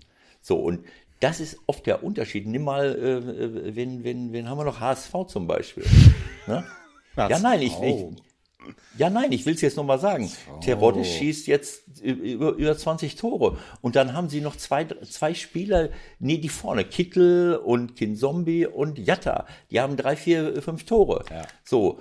Und das ist auch ein Punkt und ein Plus für Leipzig, selbst wenn bei denen mal der eine oder andere vorne ausfällt. Sie sind nicht ausrechenbar. Hinten nicht und vorne auch nicht. Und das könnte ihre Chance gegen Liverpool sein. Und schauen wir mal. So, was noch? Nix das letzte, mehr. was ich sage, doch, Nix das letzte, mehr. was ich Schluss sage, jetzt. ist, ich habe ein Weltklasse-Tor gesehen von Benzema gegen Atletico Madrid. Atletico Madrid führt 1 zu 0 durch ein Tor von, von dem geisteskranken Mittelstürmer äh, Suarez. Sensationelles Tor. Äh, so, und dann äh, setzt der äh, Benzema im Mittelfeld zu einem, äh, ich glaube, erst hat Casemiro den Ball, dann fängt Benzema an, irgendwie Leute auszuspielen äh, äh und, und macht einen kleinen Steckpass in den 16er rein. Äh, der äh, Casemiro steckt in den Ball zurück und der schiebt ins leere Tor. Also ein Weltklasse-Tor, was sie ein paar Minuten vorher vorher hätten auch schon machen können, wenn der äh, wenn der Benzema nicht so eigensinnig gewesen wäre. Diesmal hat er dann abgespielt und kriegt ihn wieder. Also das ist Fußball, wie ich mir vorstelle, kannst du nicht verteidigen. Überragend gemacht. Das hat mir sehr gut, große Freude gemacht und deswegen gucken wir gerne Fußball. Der Anruf der Woche. Heute bei ja, ich freue mich, äh, Nils, dass du, dass du da bist. Für unsere Zuhörer, wir können Nils auch sehen. Der sitzt äh, äh, vor, äh, vor der Werbewand im, also ich habe eben schon gesagt, wieso benutzt er meinen Namen um, äh, um Werbung? Da steht Ewaldstadion hinter dir. Hätte man meinen können. Was? ja? Wenn ich mich drehe, Ach, steht noch schwarz-weiß. Ja, bei uns, bei mir ist das nicht, bei mir, ah, jetzt kann man es sehen, alles klar. Ah, ja, okay, Schwarzwaldstadion. Ja, ja, ja. ja. Sag mal, was ist denn jetzt eigentlich mit dem neuen Stadion? Habt ihr da irgendwie Hinweise, wann das, wann das äh, rübergeht? Also wir hatten ja eigentlich die Vermutung schon, dass wir diese Saison mal dort spielen würden, aber oder könnten, aber ich vermute es eigentlich nicht mehr. Äh, einfach aus Respektgründen vor unseren Fans, dass sie das alte Stadion noch gebührend verabschieden können. Und jetzt mit, selbst wenn jetzt mal irgendwann wieder 3.000, 4.000, 5.000 Zuschauer zugelassen sind, wäre es dann auch irgendwie unfair. Also ich glaube, solange wir noch die Lizenz fürs Alte haben, wenn wir hier auch noch weiterspielen. Und äh, ich wohne eh gleich hier um die Ecke, also für mich ist es immer noch praktischer, wenn wir hier spielen. Also es also ist nicht, nicht schlimm, aber so sehr man sich auch aufs Neue freut. Wie viel Start? Ja, wenn man die Bild wie viele Stadien wollt ihr denn äh, demnächst in Benutzung haben in, in Freiburg? Also wenn ich das richtig sehe, habt ihr, habt ihr vor langen Jahren, da warst du noch gar nicht da, das Mösle-Stadion aufgekauft und daraus ein Jugend, ein Nachwuchsleistungszentrum gemacht. Dann habt ihr jetzt das äh, Schwarzwaldstadion damals auch schon restauriert und renoviert und da habt ihr jetzt gespielt. Jetzt macht ihr das, wie heißt das dritte dann demnächst? Wie heißt das? Ich glaube, es hat noch gar keinen Namen. Wir suchen okay. noch, glaube ich. Und was, also, falls ihr ein paar Euro über habt. So, dann hättet ihr. das, das, das 16er, das 16er Stadion. dann habt ihr drei das Stadien. Also, das ist doch kein Problem für uns. Mit Christian äh, und den Verantwortlichen nochmal sprechen, ob es vielleicht nicht noch ein viertes Stadion in Freiburg gibt. Oder willst du mir sagen, dass das abgerissen wird, das Schwarzwaldstadion? Bestimmt nicht, oder? Also ich, ich habe mal gehört, es soll vielleicht zurückgebaut werden, aber jetzt unsere Frauen spielen ja erfolgreich, unsere U23 will aufsteigen in die dritte Liga, also es ist ja auch noch ein äh, bisschen Zukunft da auf, auf anderen Plätzen, in anderen Ligen, also wir könnten es noch gebrauchen. Das Möselstadion ist ja doch eher, sage ich mal, für den kompletten Nachwuchs da. Da ist nur ähm, eine... Deswegen wäre auch schade, es, es wäre auch schade, wenn es zurückgebaut wird. Ich fahre ja auch mal jeden Tag Klar. hier vorbei, das hat schon Geschichte, Eben. also dann, dann würde ich schon mit einem Wein in Auge vorbeifahren. Ja, ich kenne Ey, das ist mit das, mit das coolste Stadion eigentlich in der Bundesliga, wenn man ganz ehrlich ist. Ich kann mich erinnern, ich war gegen Dortmund da, bei dem, bei dem 2-2, glaube ich. Äh, das, das hat einfach was ganz Besonderes. Und wenn du jetzt mittlerweile in die anderen äh, Arenen, du weißt ja gar nicht mehr, ob du in Hoffenheim oder Wolfsburg stehst, so einfach ist es ja. Also ich muss auch sagen, ich habe ja noch im, im alten Tivoli spielen dürfen oder im alten Bruchweg, das war noch, war schon cool. Wenn man jetzt hinfährt, ist alles schicker, moderner. Aber äh, wenn ich mich zurückerinnere, waren es immer die cooleren Spiele natürlich noch in diesen alten, altehrwürdigen Stadien. Und äh, wobei ich muss sagen, ich war jetzt ja schon beim neuen, hatte auch Angst, dass es dann irgendwie so ein bisschen äh, kühl wirken könnte, aber es ist anders. Also wenn man mal da, dort gewesen ist, ist es schon schön. Natürlich muss das, dauert das, ehe das mal Geschichte geschrieben hat, das Stadion, aber da kann man sich schon drauf freuen. Ist schon ein schickes Ding. Äh, ich, ähm, du hast gerade gesagt, es wäre schade, wenn es zurückgebaut würde. Ich habe die Erfahrung hier in Mönchengladbach gemacht. Ich meine, in, das, das ist ja eine ähnliche Situation. Der alte Bökelberg, das war ja teilweise unerträglich äh, für die Anwohner äh, und, auch für viele Leute. Wie, wo musstest du parken, um, äh, um irgendwie zu dem Stadion zu kommen? Dann sind dann dann laufen die kilometerweise zu Fuß anschließend dahin. Das ist ja mitten im Wohngebiet ge gewesen. Trotzdem ist eine vernünftige Entscheidung war, muss ich sagen, wenn ich jetzt da heute hergehe, auch zu Fuß oder jogge, dann hast du da ein Riesenloch, was voller Eigenheime ist. Ich, hab, ich war kurz ja. in der Versuchung, mir auf links außen äh, eine Wohnung oder ein Haus zu mieten. Äh, dann habe ich so gedacht, naja, wie oft hast du nicht das Tor getroffen? Dann möchte ich jetzt nicht jeden Morgen dran erinnert werden, wenn ich da auf den Balkon. Aber das ist schon was ganz Schräges. Ne? Das haben die natürlich super gemacht. Die haben diese, diese Ränge im Grunde genommen auf einer Seite gelassen. Also die Haupttribüne, also so, so ein Halbrund ist da, wo nichts ist und unten drin im Spielfeld sind die, sind die Häuser. Also Okay. Aber das wäre natürlich schon schade, da hast du völlig recht. Aber ihr seid euch schon darüber im Klaren, dass äh, die Grundvoraussetzungen für die gegnerischen Mannschaften in Zukunft äh, äh, für euch nachteilig sein können, weil bisher konntet ihr jahrelang davon profitieren, dass die Leute komplett genervt im Stau stehend, äh, manchmal zu spät Stimmt. zum Stadion kommen. Stimmt. Das wird natürlich in Zukunft nicht mehr dabei, äh, nicht mehr der Fall sein. Die kommen dann rechtzeitig an und äh, ihr müsst von der ersten Minute an Gas geben und nicht erst das weiß man ja nicht. Wir wissen ja nicht, was wir für einen Einfluss auf die Infrastruktur Genau, genau. Vielleicht könnt ihr, vielleicht könnt ihr was ähnliches schaffen. Du hast völlig recht. Vielleicht bauen wir wieder viereckig und mit, mit Gefälle im Stadion, dann wird es wieder trotzdem unangenehm. Also äh, zweiter Halbzeit bergab, das kann wieder passieren. Nee, das, dann hast du mich falsch verstanden. Ich meine, dieser äh, ähm, es, die Anfahrt war Wahnsinn. Ja, ja ich habe als, als, Gegner es auch mal gehasst, wenn ich hier, vor allem ich hatte oft Abendspiele und dann stehst du hier im Stau und dann guckst du auf die Uhr und alle werden nervös im Bus und als Spieler, als Trainer wird es ja auch so sein, hat man ja irgendwo seine, seine Routinen und abläufigen äh, Abläufe, wo man dann schon hektisch wird, wenn die Zeit vergeht. Das war aber ja, immer das ist klar. so. Das, das, das sehe ich aber nicht, weil ich komme immer von der anderen Seite. Also ich bin praktischer. nein, nein, das ist. Das war unglaublich auch gegen, gegen Dortmund, wo ich gerade erzählt habe. Ne? Da war, glaube ich, die sind, glaube ich, nicht mal eine Stunde vorm Spiel angekommen. Dann könnt ihr euch ja ungefähr vorstellen, wie Favre drauf war. Ne? Der ist komplett amok gelaufen und so wäre Eber wahrscheinlich auch Ja, gewesen, nein, das, ne? das, bringt ja nichts. Wenn du als Trainer ausrastest, das überträgst du ja noch zusätzlich auf die Mannschaft. Aber es ist natürlich, ich kann mich erinnern, äh, äh, in, in irgendeinem meiner letzten zwei Jahre, da mussten wir nach Union. Und du weißt ja, wenn du nach Union fährst, dann ist ja die, äh, dieser lange Weg zum Stadion wo du aber nicht links, wenn du von der anderen Seite kommst, dann komm, kannst du auch nicht links abbiegen. So, das heißt, du kommst an, es ist Stau bis zum Abwinkeln, du kommst nicht vorwärts, die haben uns noch Polizei geschickt, die vorweg fährt. Und dann, und dann steht links das Stadion und wir sitzen im Bus und vor mir der, die Polizei guckt sich das Spielchen an und vor uns sind Stau. Du musst ja noch 500 Meter vor, um dann zu drehen. Und da war auch Stau. So, und dann hab ich, bin ich mal ausgestiegen zu, und habe gesagt, Leute, wie stellt ihr euch das vor? Wir haben in absehbarer Zeit hier ein Auswärtsspiel bei Union. Wenn das in dem Stil weitergeht, kommen wir zur zweiten Halbzeit. Was meint ihr? Da hat er mich angeflaumt und so weiter und äh, die sind nicht auf die Idee gekommen, jetzt sagen wir mal, Martin Zorn. Wieso seid ihr denn nicht zu ja, Fuß einfach? Ich habe dann gesagt, Feier, um ja, dann bald mal zum anderen Thema ja, habe ich ja da gemacht. Ich habe als Trainer gesagt, so Feierabend jetzt. Wir sind einfach stehen geblieben, alle raus, über die Straße drüber und sind zu Fuß ins Stadion gegangen. Sonst wären wir jetzt zur zweiten Halbzeit gekommen. Also ja. das kann richtig nerven. Auch beim MSV Duisburg gibt es so Situationen, viele Stadien, die, die so ganz schlecht angebunden sind und dann, und dann stehst du da und das ist keine gute Vorbereitung. Wie war das für dich als Spieler, wenn du in solchen Situationen warst? Warst du da cool oder, oder hat dich das auch richtig genervt? Meinst du mich jetzt? Nee. Ja, ja, ja, ja. Ah, weil du sagst, ja. Pass, das klingt so. sehr gut, sehr gut, Nils. Mich nervt das brutal. Mich nervt das brutal. Ich habe natürlich meine bestimmten Rituale vom Spiel. Das heißt, äh, man isst was Bestimmtes, man geht nochmal zum Physio, lässt sich nochmal ein bisschen äh, da einstellen, etc. Also das, man möchte den Platz nochmal angucken und da fallen halt ein paar Sachen weg, das ist okay. Man kann das eine oder andere auch im Bus schon erledigen. Zum Beispiel, ich esse mal meine Banane vom Spiel, das mache ich schon seit, seit, mein, seit ich klein bin und die gibt es auch im Bus und so, also da kann ich auch Zeit sparen. Aber man wird dann schon hektisch und es nervt, es nervt einfach, äh, wenn man dann irgendwie äh, unruhig wird. Und du merkst ja auch, das, das überträgt sich immer auf die Mannschaft, wenn der Trainer dann auch ein bisschen nervös ist und die Physios sagen, wir müssen die Tapes machen und so. Mhm. Ähm, aber ich habe es noch nicht oft erlebt, weil wir immer sehr, sehr früh fahren. Also da sind wir zum Glück gut aufgestellt. Die Torhüter sind eigentlich die, die größten Freaks. Die brauchen ja immer am meisten Zeit und die müssen am mhm. frühesten rausgehen. Und der, der Torwarttrainer ist dann der unruhigste von allen eigentlich, ja. naja, gut, okay.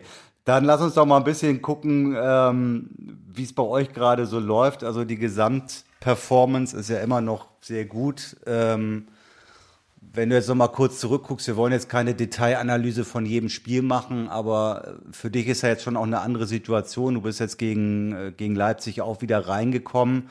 Äh, wie verändert das auch deine Sichtweise so, so auf die Dinge irgendwie? Ist das dann komplett anders? Und wie, wie machst du es auch als, als jemand, der das ja schon auch regelmäßig kennt, von draußen zu kommen, dann sofort da zu sein? Um vielleicht das auch mal so zu erklären, wie das eigentlich genau läuft. Heißt ja mal, ja, hier der Joker und da kommt er und da macht er, aber wie ist das genau?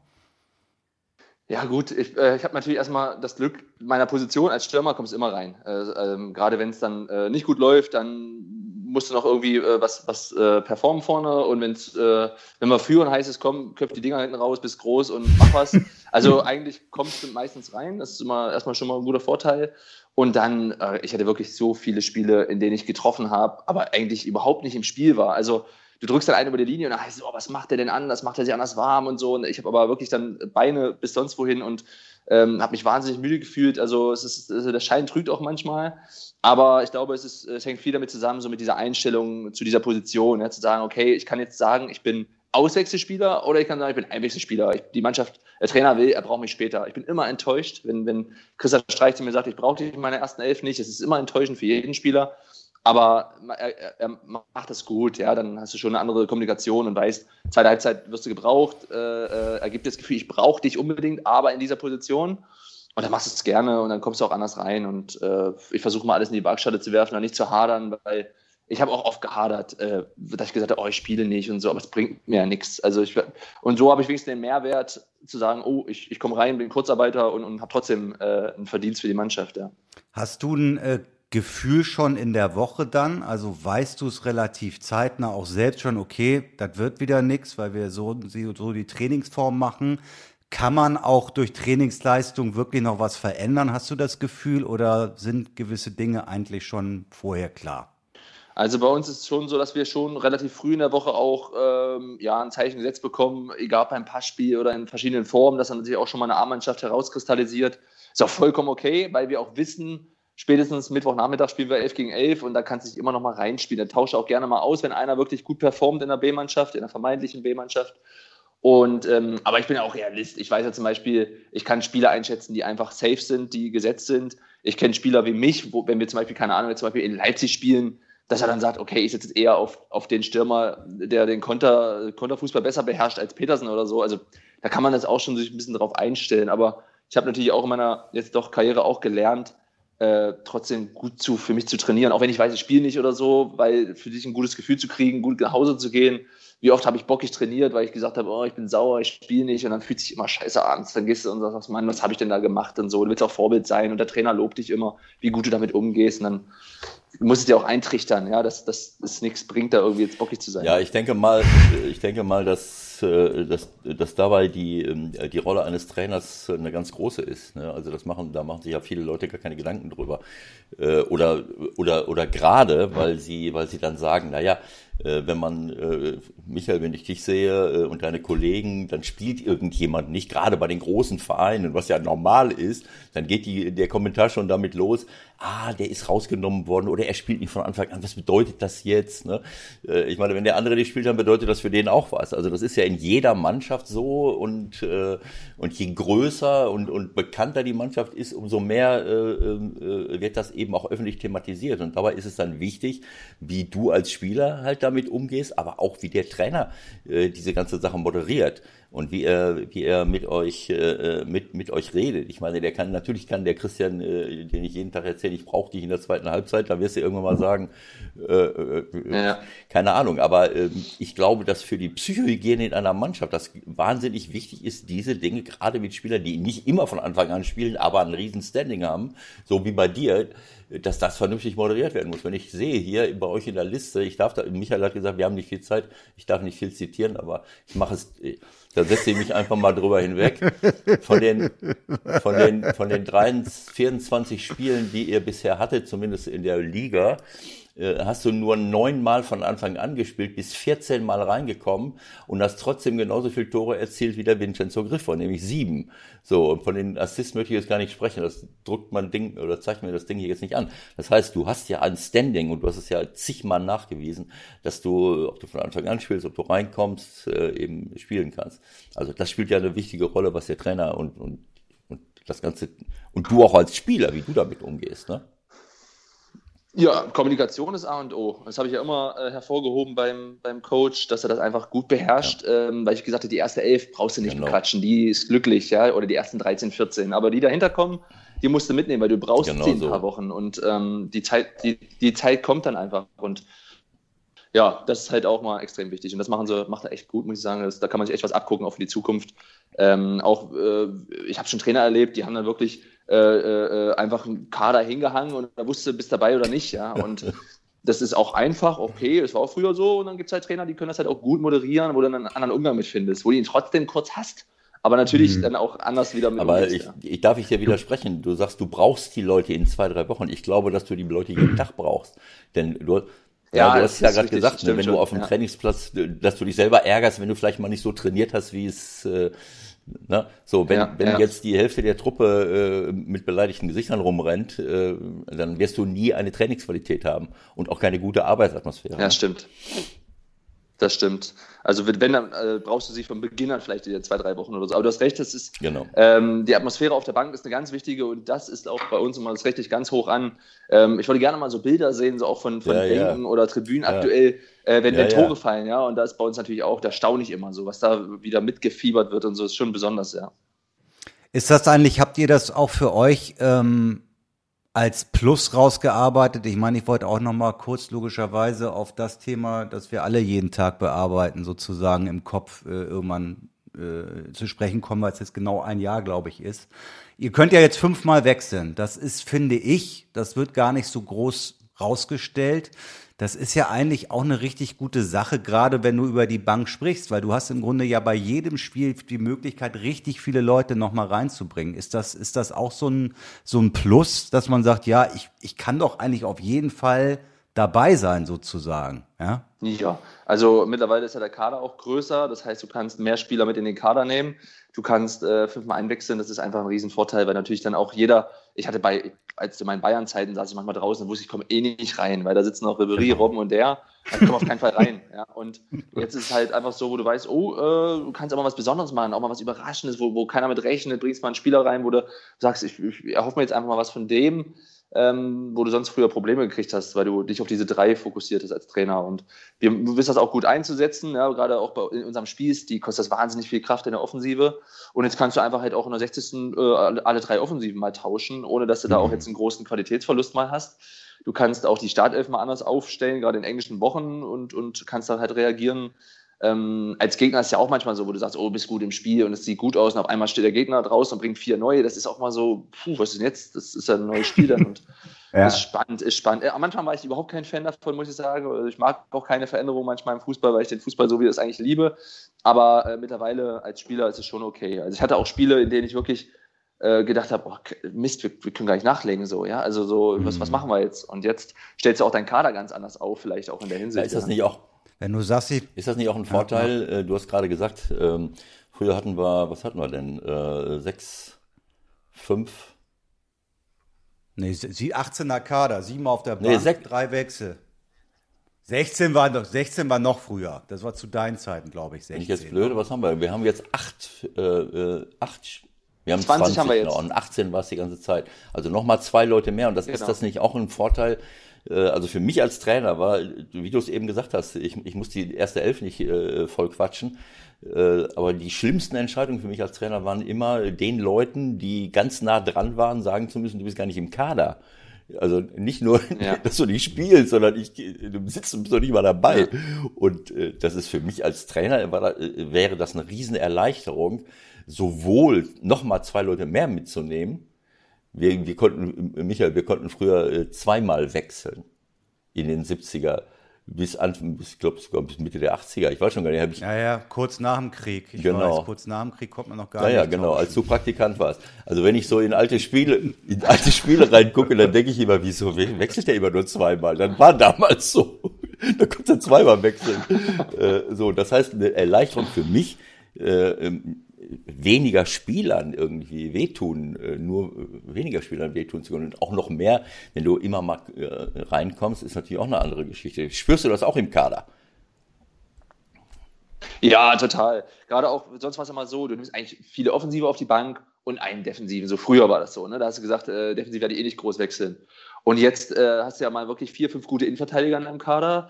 Und früher hättest du wirklich dann einen vermeintlichen äh, Startelf-Kandidaten sagen müssen, du bist nicht dabei, weil ich mhm. die Offensive auf der Bank brauche. Und jetzt kannst du halt alle wenigsten mitnehmen. Ja, ist ja auch ein, einfach ein besseres Gefühl. Also ich kann mich noch an meine Zeit in Bremen erinnern, bei Viktor Skripnik, als ich dann zwei, drei Mal nicht im Kader war, ja, da saß ich hinten im Kraftraum und habe gedacht, das ist eine neue Welt für mich. Also viele erleiden das jede Woche. Für mich war es damals einfach neu. Mhm. Und das war einfach ein Gefühl, oh, das war, das tat schon weh. Also dann wenigstens dabei sein und nicht eingewechselt zu werden, das ist das eine, aber gar keine Rolle für den Kader zu spielen, das tut schon weh, das ist äh, unangenehm. Ja. ja, und auch, auch dieses, äh, dieses Wechseln, du hast es eben gesagt, bei Bayern hast du gesessen äh, und bist teilweise gar nicht, äh, äh, gar nicht reingekommen. Es ist ja auch so eine, für mich war das auch wichtig, ich glaube, dass der Christian, das, das sind ja alles Dinge, die man als Trainer, wenn man, wenn man irgendwie so ein bisschen sozialverträglich unterwegs ist, weiß, wenn ich jetzt wechsle und jemand, der ausgewechselt wird, kommt vom Platz mit der erkennbaren äh, Haltung, äh, was soll der Scheiß? Wieso werde ich jetzt hier ausgewählt? Ich bin ja sowieso der Beste. Hast du den Kittel am Brennen? Äh, und geht dann aufreißend langsam eine halbe Stunde durch die Gegend. Äh, also dem musst du erstmal richtig den Kopf waschen, weil das ist ja nicht nur ein Affront dem Trainer gegenüber, es ist auch ein Affront dem Spieler gegenüber wie du es gerade gesagt hast, äh, für dich war das neu. Für, für manche Spieler ist das, äh, ist das äh, Tagesgeschäft. So, das heißt, wenn ich jetzt äh, so vom Platz runtergehe, was ist das für ein Signal an meinen Kollegen? Denn als Kollege würde ich ihm sagen, mal, tickst du noch ganz sauber? Komm, sieh zu, dass du hier runterkommst. Und dann habe ich noch einen Tipp für, für Bayern München. Ihr müsst da mal kreativ sein. Ne? Wenn dann äh, die Tafel von Ribéry hochgehalten wird, dann hättest du dir schon längst das Trikot von Ribéry besorgen können. Hättest es dir angezogen und dann... zu klein. Das, ist, war zu klein. Das fällt nur kurz unter die Brust. ja, aber dann stehst du da einfach mit Ribéry. Das wäre mal, das wäre mal ein Bild gewesen. Das wäre um die Welt. Ja. Es soll ja schon Spieler gegeben haben, die sich selbst eingewechselt haben. Das weiß ich ja. Ja, ja, genau. Das war aber, das war ja so zu Ewalds Zeiten. Sag mal, als wir uns kennengelernt haben, na, das ist ja schon ein paar Jährchen her, erinnere ich mich, du warst ein richtiger Fußballfreak. Also du warst irgendwie bis in die Landesliga runter, das war so zu Cottbusser Zeiten, wusstest du alles. Äh, brennst du noch so, wie es dann Medienkonsum in Sachen Fußball oder ist das doch ein bisschen abgekühlt? Nein, also jetzt gerade aktuell schon, weil natürlich die ganzen Kumpels, die ganzen Landesligen etc. nicht spielen. Äh, das fehlt mir auch, Samstagabend dann so im Bett liegen und noch mal ein bisschen gucken, so Fupa, was, was, was es alles gibt, äh, was die Jungs in der Heimat gemacht haben oder auch hier Vereine in der Umgebung. Also ich mache das einfach gerne, das ist so hobbymäßig. Ähm, schau mir das gerne an. Das fehlt mir total. Aber ich bin immer noch, immer noch heiß. Ich muss sagen, ich gucke wenig ausländischen Fußball. Also ich gucke lieber zweite Liga als Premier League, das sage ich immer auch. Und Mhm. äh, das gucke ich regelmäßig. Aber äh, klar, also ergebnismäßig bin ich da, müsste ich eigentlich immer noch gut in Form sein, ja. Okay, was heißt das? Guckst du, guckst du am Wochenende, wenn du nicht äh, mit dem SC unterwegs bist, guckst du dann auch noch wirklich Bundesliga am Sonntagabend oder was? Keine Ahnung? Oder, oder hast du dann auch immer mal genug? Also ich versuche schon natürlich auch, äh, ja, meiner Verlobten, sag ich mal, gerecht zu werden, auch mal an einem Nach Sonntagnachmittag mal spazieren zu gehen oder äh, die Sonne raus äh, äh, draußen zu genießen. Aber eigentlich äh, liebe ich den Fußball zu sehr. Ich, ich freue mich wirklich dann Sonntag nach dem Auslauf nach Hause und dann 13.30 Uhr zweite Liga, 15.30 Uhr nochmal Fußball, 18 Uhr nochmal Fußball. Muss es dann aber auch schon mal einsehen, dass ich dann auch mal auf ein Spiel verzichte und gucke es mir dann abends nochmal später in der Zusammenfassung oder so an. Oder wenn, es ist ja auch ähm, gerade angenehm, ja. Früher war das so, da saß ich schwitzend vom Fernsehen, habe den anderen Abschiedskonkurrenten angeschaut. Das ist widerlich, ja. Und jetzt ist gerade auch mal schön, mit 34 Punkten mal entspannt Sonntag das Spiel zu schauen. Köln, Bremen oder Bielefeld Union und man muss nicht irgendwie Oh, du hast dir das wirklich angeguckt, Bielefeld Union, da war ich ja nun vor Ort. Das kannst du dir nicht, das kannst du dir nicht angeguckt haben. Das kann nicht dein Ernst sein. Doch, ich hatte Hoffnung, dass es besser wird. Michael, bitte, bitte respektvoll okay. bleiben. Merkst du das nicht? Ja. Ne? Das ist schon wieder respektlos Bielefeld und Union gegenüber. Es gibt ja auch immer Gründe, warum, Nein, warum also ich meine- Ja, sind. mag ja, mag ja sein, aber man kann dann vielleicht nach 45 Minuten auch sagen, okay. Ja, ja gut, ich weiß, dass du, dass du wird jetzt noch leicht werden. traumatisiert bist, äh, weil du es ja kommentieren musstest. Äh, Ach so, ja Verstehst gut. du, dann, äh, dann, dann ruft er, dann muss ich anschließend immer so eine therapeutische Sitzung mit ihm machen. Dann ruft er direkt nach dem Spiel an, hast du das gesehen? Und äh, naja, also ich ma- Ja, für den Trainer ist ja 0-0 auch interessant. absolut, absolut.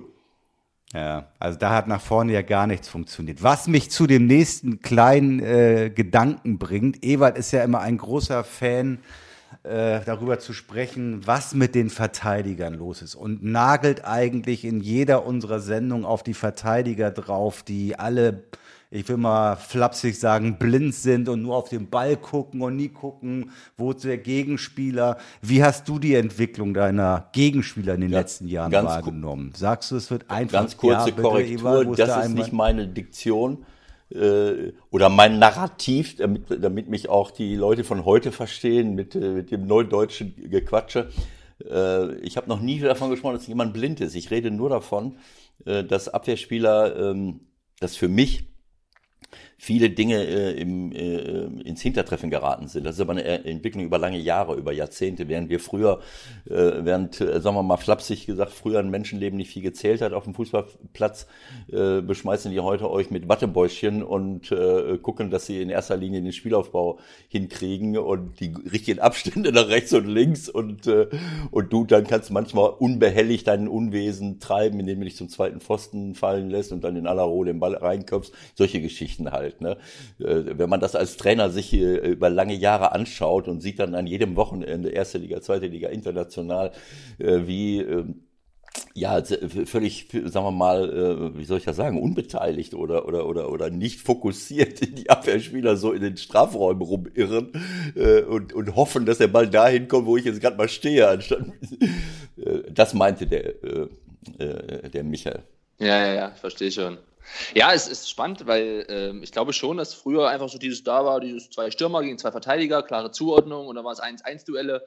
Heute kommen Mannschaften wie Leipzig, die spielen auf einmal auch mal ohne Stürmer oder da gibt es diese Fünferketten, Dreierketten, wo dann auf einmal aber auch nur noch ein Stürmer da ist, wo dann der eine sich auf den anderen verlässt. Ähm, man möchte lieber so die, Raum, die Räume beherrschen im Strafraum. Viele Verteidiger sind auch so ein bisschen offensiv ähm, geprägt und, und spekulieren dann viel oder antizipieren auch viel. Also ich ich spiele auch eigentlich ungern gegen Verteidiger, die sehr, die sehr gut antizipieren, ja, weil man als Stürmer ja auch manchmal eine Idee hat und der Verteidiger hat die dann auch. Aber das kann natürlich auch gefährlich werden, ja, wenn man das weiß, ähm, dass dann wirklich der Verteidiger gar nicht mehr so diesen direkten Kontakt zum Stürmer sucht. Das habe ich zum Beispiel auch mal gehasst, muss ich sagen. Wenn, wenn ich dann, es gab so Verteidiger, ich kann mich an, an Lukimia in Bremen erinnern im Training, also wenn der an dir dran war, das war wie so eine Spinne, du kamst, sobald du in seinem Radius warst, hast du keine Chance. Und ähm, dann gibt es halt auch Verteidiger, die halt wirklich dann eher so diesen Raum beherrschen, die dann so ein bisschen abgewichst sind und so ein bisschen auch äh, so, so äh, Libero-mäßig agieren, sage ich mal. Und dann ähm, hat man dann eher mal eine Chance, auch dann irgendwo dahinter vielleicht sich abzusetzen. Also, ähm, aber es ist auch mal so, eigentlich spiele ich nicht gern gegen Dreierketten manchmal hinten, weil ich immer denke, oh, das sind ja drei gegen eins. Aber manchmal ist es auch schön, weil da wirklich da auch keine krasse Zuordnung ist und dann sich der eine auf den anderen verlässt. Ich muss gestehen, ich habe wenig gesehen, aber äh, als du reingekommen bist, waren, glaube ich, zumindest die Herren äh, Upamecano, Klostermann auf dem Platz, Kunate kam noch mit dazu. Das ist ja eigentlich so mit das Feinste vom Feinsten, oder? Was, was hinten spielt. Weiß man da, okay, das wird heute schwer, überhaupt irgendwie ansatzweise eine Chance zu kriegen? Also ich muss Leipzig wahnsinniges Kompliment aussprechen, weil normalerweise Top-Mannschaften, wenn sie 3-0 führen oder 2-0 führen, dann wird es mal ein bisschen Harifari oder machst mal ein bisschen Risiko und die wirkten auch so fokussiert, auch mental und auch so von der Körpersprache her habe ich selten erlebt, ähm, da nichts anbrennen lassen zu wollen, auch zu wissen, es ist gefährliches Ergebnis 2-0. Ähm, ich muss auch sagen, ich habe mir, hab mir Orban, Heizenberg, Sabitzer, äh, äh, ich weiß gar nicht, wer noch alles gefehlt, Soboslai und so. Also, mhm. und trotzdem konnte man auch Wang einwechseln, Forsberg einwechseln und wer da noch alles kam. Also von, von der Kaderbreite her finde ich sie wahnsinnig interessant aufgestellt mhm. und äh, finde find den Kader auch spannend, muss ich sagen. Und ähm, habe selten sowas Starkes hier gesehen, muss ich sagen. Also, also auch so ab, abgewichst runtergespielt. Sie war nicht überragend so nach vorne, hatten jetzt nicht wahnsinnig viele Torchancen, aber sie, es wirkte sehr, sehr ja, abgeklärt. Naja, also äh, ich sag mal, äh, Leipzig nehme ich zu 95 Prozent raus aus der, äh, aus der Kritik, was Abwehrverhalten angeht. weil, ich, weil ich natürlich äh, völlig irritiert seit Jahren beobachte, dass alle Verantwortlichen immer äh, der abenteuerlichen Vorstellung verhaftet sind, dass ein Abwehrspieler schnell sein müsste und vielleicht auch noch aggressiv sein müsste und vielleicht auch noch mal einen Zweikampf gewinnt. Ne, du hast das eben gesagt, äh, äh früher war es halt anders. Das war natürlich auch nicht alles richtig, aber am Ende des Tages, egal ob Dreierkette, Fünferkette, Raumdeckung hier, da und dort, am Ende bricht es sich irgendwann mal auf den Zweikampf runter. Und dann kann ich das entweder oder ich kann es eben ja. nicht. Ne? Also du hast eben gesagt, Dreierkette spielst du ungern, klar. Äh, aber dann, äh, wenn der eine sich auf den anderen verlässt, ne, ich habe keine Ahnung, was machen die denn dann? Ich, ich denke dann, was macht ein Abwehrspieler beruflich, wenn er sich nicht um den äh, Stürmer im Strafraum kümmert? Das ist doch jetzt die Situation, der Ball ist draußen, ja. was, dann habe ich, dann denke ich, macht ja psychologische Kriegsführung. Spricht der mit dir vorher? Hör mal, du Vollidiot, äh, äh, wenn du jetzt gleich in, ich weiß, dass du dich gleich in meinen Rücken fallen lässt, das weiß ich, aber du wirst den Ball eh nicht gut treffen. Also will er dich äh, vertraut er darauf? ich, muss, ich muss doch irgendwas machen, ich kann doch da nicht stehen. Und, und zu ja, ja, es gehört ja auch zur Professionalität, die Gegenspieler zu kennen. Aber bei uns ist es zum Beispiel auch so, wir, wir wirklich jede Woche gehen wir in wahnsinnige Details, gerade in der Defensivarbeit, in der Aufnahme im Strafraum. Und trotzdem sitzen wir jede Woche wieder da und haben wieder Fehler gemacht, wo wir sagen, das gibt's doch gar nicht. Aber ähm, das ist schon, äh, ja, aber ich, ich kann verstehen, dass man als ehemaliger Trainer oder als Trainer dann draußen sagt, das gibt's doch nicht. Ja, man kennt ja auch dann die Stürmer und sagt, das war doch klar, dass der sich absetzt und so. Manchmal als Verteidiger sich wahrscheinlich, so wie ich mich auch mit meinen Verteidigern auseinandersetze und die versuche einzuschätzen, muss natürlich auch andersrum der Fall sein, ja, dass man auch die Gegenspieler kennt. Kriegt ihr da, kriegt ihr en Detail, also jeder von euch quasi auch nochmal spezielle Situationen, spezielle Gegenspielervideos? Ähm, wie hat sich das verändert die letzten Jahre? Also wir haben immer Zugriff auf, auf jeden Spieler. Ähm, das ist ja auch mit, mittlerweile wirklich auch ähm, da wird jedes Prozent rausgekitzelt. Aber ich bin zum Beispiel so, ich brauche mir das eigentlich gar nicht angucken, weil ich gucke so viel Bundesliga, dann verfolgt man das ja auch. Ich kann sofort sagen, ob der groß ist, ob der Rechtsfuß ist, ob der hüftsteif ist oder irgendwas hat.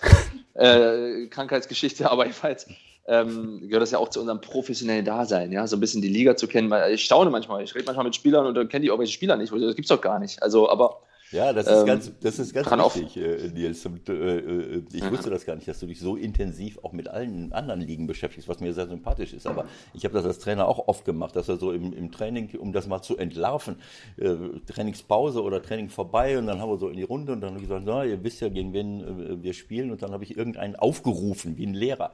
Sag mal die, sag, sag mal die mögliche Aufstellung von denen. Ja. Wenn die dann da rumgestammelt haben, dann ja. haben sie richtig auf die Schnauze gekriegt. Ne? ja, aber es ist ja so. Ne? Also ich meine, wenn ich, das ist mein Job. Äh, und, und wenn ich nicht weiß, ja. äh, sagen wir mal, zumindest ein, äh, eine mögliche Aufstellung nicht runterbeten kann vom kommenden Gegner, äh, dann brauche ich auch keine ja. Hoffnung haben, dass der weiß, was er dann noch für individuelle Qualitäten hat oder oder äh, ja. ja. Aber ist, ich finde es auch äh, Wahnsinn, ja. Wenn man jetzt Samstag gegen, keine Ahnung, Leverkusen spielt und die spielen Donnerstag Euroleague, dann gehört ja. das dazu, das zu gucken. Also es ist, ja, es gibt heute auch alle Möglichkeiten. Ich muss ja nicht mal abends 21 Uhr gucken, ich kann es auch am nächsten Tag mal angucken, aber das gehört ja auch irgendwo zu unserem Job. Dafür werden wir auch gut bezahlt. Ja. Und, und die andere Geschichte, was das Privatleben angeht, ich habe ich hab mir eine Frau genommen, die Therapeutin ist, damit wir diese, damit wir die, äh, diese Dinge untereinander schon regeln Die Konflikte können. lösen wenn du ein Problem haben solltest mit deiner, mit deiner Lebenspartnerin, dann kann ich dir nur meine Frau empfehlen, die kann das regeln.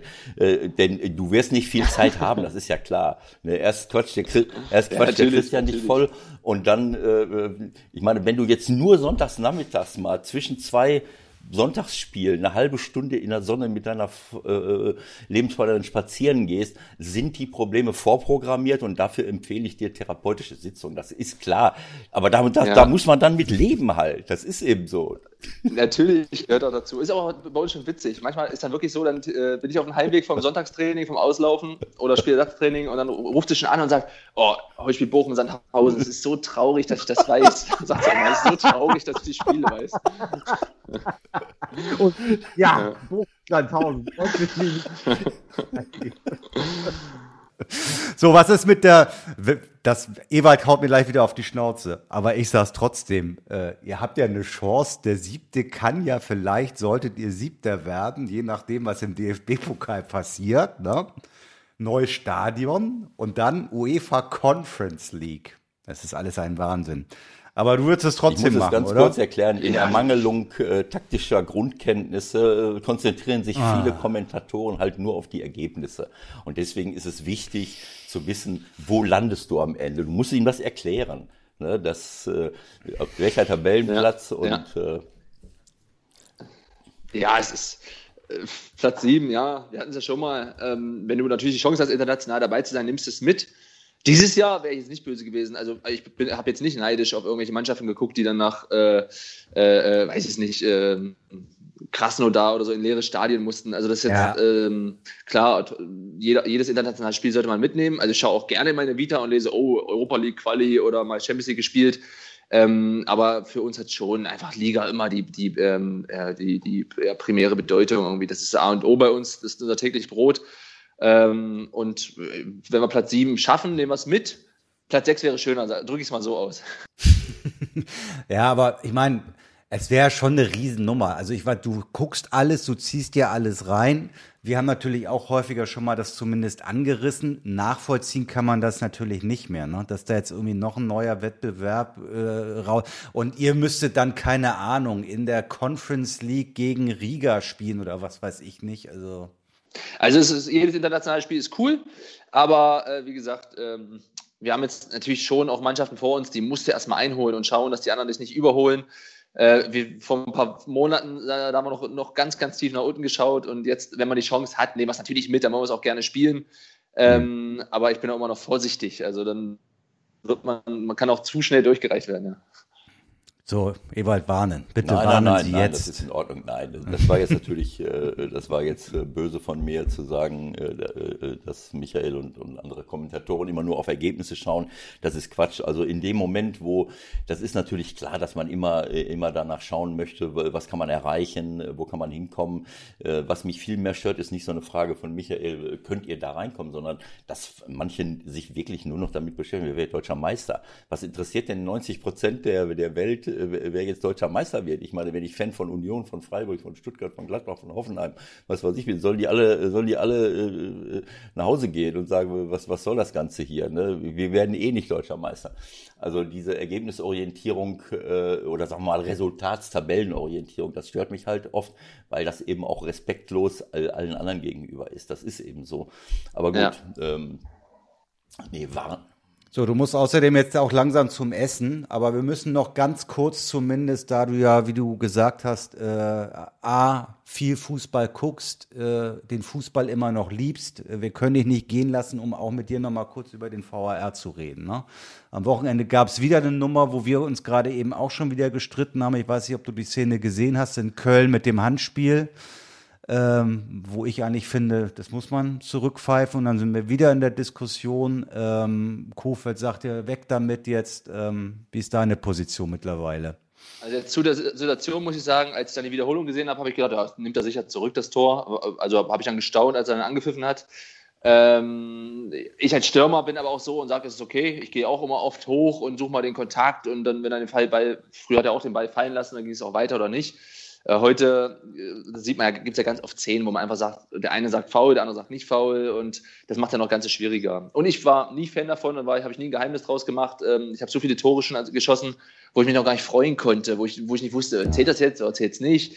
Äh, das ist auch dann echt niederschmetternd, wenn das wieder zurückgenommen wird, so ein Tor und ähm, ich habe früher gerne an der Abseitslinie gehascht sozusagen und jetzt mittlerweile muss ich jedes Mal schauen, ähm, dass ich da noch ein paar Minuten warte, bis es dann vielleicht zählen könnte.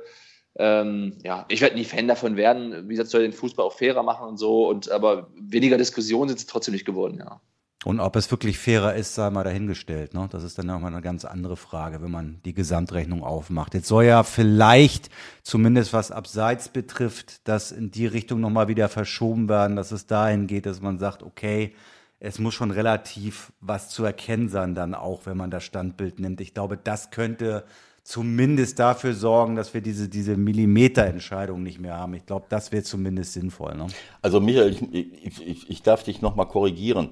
Äh, also aus meiner Sicht glaube ich, ich hab, wir haben es ja öfters schon gehabt, dass diese, dass das eine selektive Wahrnehmung ist, ne? dass wir uns immer äh, darauf stürzen, wenn der VAR nicht eingegriffen hat oder wenn es trotz eines klaren Regelverstoßes nicht zu einer Ahnung gekommen ist. Aber ich bleibe dabei äh, und ich meine auch, dass es entsprechende Untersuchungen gibt. Wir haben es ja auch, wir haben ja auch mit dem Lutz Michael Fröhlich gesprochen, dass die der ganz große Prozentsatz von Entscheidungen sind ja auch gar nicht so wahnsinnig viel. Das haben wir ja auch gelernt. Pro Spieltag sind es ja auch nicht gar nicht so wahnsinnig viele Sachen, aber dass die überwiegende Anzahl der Entscheidungen schon richtig sind. Denn wenn du jetzt, wenn du äh, äh, ja, aber die waren vom Schiedsrichter auch schon richtig vorher getroffen worden. Es geht ja letztendlich um die Punkte, wo dann eingegriffen wird oder eben nicht eingegriffen mhm. wird. Und äh, ich finde, wir müssen irgendwie einen anderen Weg finden. Also so eine Nummer wie jetzt die Geschichte mit dem, mit dem Handspiel, mhm. ja das muss doch eigentlich der Schiedsrichter zumindest noch mal sehen. Ja. Und da finde ich, muss es, da muss es. Ja, da muss er noch mal gucken, das ist klar. Ne? Nils, vielleicht darf ich noch mal eine. Äh, wir haben ja das, das meiste äh, durch äh, durchdekliniert. Ähm, ich kann mich dran erinnern. Ich meine, wir sehen ja, wie du ähm, wie du drauf bist. Und obwohl du dich so intensiv für Fußball interessierst, was ja auch nicht bei jedem Profi so in der Tiefe der Fall ist, ähm, äh, kann ich mich daran erinnern, dass du mal so Äußerungen gemacht hast, naja, manchmal geht es mir auf die Nerven, so auf Fußball reduziert zu werden und von morgens bis abends äh, immer, immer die, gleichen, äh, die gleiche Thematik. Wie, wie geht's dir damit? Ich meine, du machst das jetzt schon äh, dein halbes Leben lang äh, als Profi, äh, keine Ahnung, äh, bist ja jetzt auch schon zehn Jahre bald, bald dabei. Wie kriegst du das hin, äh, zu sagen, naja gut, also äh, es gibt auch noch andere Dinge neben dem Fußball. Der Fußball, das ist mein Job, das ist mein Beruf, aber äh, ich interessiere mich äh, ja nicht nur für Fußball, sondern auch für andere Dinge. Habe ich das damals richtig äh, in Erinnerung, dass du mal solche Äußerungen ja. gemacht hast? Ja, richtig, richtig, richtig. Ähm, ist spannend, äh, weil ich ja dann auch äh, danach erst so selber natürlich nochmal mehr reflektiert habe oder ein anderes Feedback bekommen habe. Äh, haben sich auch unfassbar viele Leute dazu gemeldet, äh, auch viele Interviewanfragen gab es diesbezüglich und ja, man schließt dann auch seine äh, Schlüsse daraus. Und bei mir war es dann auch so, mittlerweile, wenn wir auf Auswärtsfahrten sind, äh, lese ich mal nicht in, die ganze Zeit im Handy irgendeinen Blödsinn, Kicker oder irgendwas, sondern liest dann mal halt ähm, anständige Bücher oder wenn ich ähm, ich, ich baue jetzt gerade ein Haus oder ich heirate demnächst, dann kommt man natürlich auch mal mit anderen Leuten in Kontakt, wo man erstmal merkt, äh, ähm, ja, ähm, dass das äh, Thema, wir sagen immer, Fußball ist immer so eine kleine Blase und so, stimmt auch. Ähm, aber da mal aus, auszubrechen ist auch spannend, äh, sich mit anderen Themen zu beschäftigen. Ähm, ja, man schaut mal gerne über Tellerrand hinaus. Ich habe jetzt in der Corona-Zeit mir mal die, die Tageszeitung hier, die vor Ort ist, äh, abonniert, jetzt, dass man jeden Tag dann auch ähm, sich dahingehend immer noch ein bisschen äh, beließen. So, weil ich bin ja auch ehrlich, in, in, zwei, drei, vier, fünf, keine Ahnung wie viele Jahren, hoffentlich lange, beende ich auch mal meine Fußballkarriere und dann kommt auch ein neues Leben, äh, wo es noch keine Sicherheiten gibt und so. Und dann ist es immer nicht so schlecht, wenn man da ein bisschen breiter aufgestellt ist, sich mit anderen Themen auch ein bisschen befasst hat. Ähm, auch ein kleines Netzwerk geknüpft hat, gehört auch dazu und äh, da freut man sich auch dann mehr drauf, wenn man da weiß, äh, man, man, erschreckt sich nicht ganz. Ja. Wenn du, wenn du sagst, du baust ein Haus gerade in Freiburg, bedeutet das, äh, du willst dich da jetzt richtig niederlassen oder ähm, gibt es auch die Idee, dass du nochmal was anderes machen willst? Also ich meine, so wie ich dich einschätze, könnte ich mir auch vorstellen, dass du nochmal, keine Ahnung, woanders hin wolltest. Wir, wir Fußballer sind ja immer so ein bisschen, bisschen heimatlos, sage ich mal, weil wir alle früh von zu Hause weggehen ähm, und dann auch unseren Weg gehen. Und, das, und jetzt habe ich mal so eine Fleckchen Heimat gefunden. Meine zukünftige Frau kommt, von, äh, kommt aus Freiburg, das hat es auch nochmal leichter gemacht. Und äh, das wird jetzt mein Lebensmittelpunkt. Aber man soll niemals nie sagen, das kann man im Fußballgeschäft eh nicht, äh, egal in welche Richtung es geht. Äh, bin ich immer für alles noch offen, aber zumindest hat man hier seinen, ähm, ja, seinen Rückzugsort und den möchte ich einfach äh, hier festnageln, sage ich mal, weil ich bin jetzt mittlerweile sechs Jahre hier, das ist im Fußballbusiness mhm. schon lange und äh, bin mir einfach sicher, dass, dass ich hier mein, ja, meine Zeit verbringen möchte. Unabhängig davon, ob ich noch mal was anderes mache oder ob ich noch mal ins Trainerbusiness komme, wo man dann doch eher doch wieder so ein bisschen ein anderes Leben führt mhm. und unterwegs sein müsste. Aber mal schauen. Also 32, das ist, ist ja kein Geheimnis. Bist du, hast du, hast du einen Traum irgendwie? Keine Ahnung. Also ich könnte mir jetzt vorstellen, wenn ich jetzt in deiner Situation wäre, mich würde USA zum Beispiel schon interessieren. Ist das für dich ein Thema?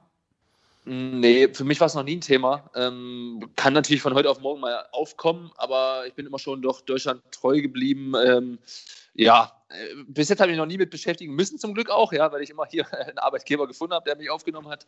Aber ähm, auf lange Sicht, nee, ich habe mich noch nie mit dem Thema Ausland beschäftigt. Ja, ich glaube, du warst ja mal in Griechenland oder so, das ist dann schon spannend, glaube ich, auch eine Lebenserfahrung, aber so mutig war ich. Ja, ich war in Spanien, Griechenland, Rumänien, ich mehrfach in Griechenland, mehrfach in Spanien.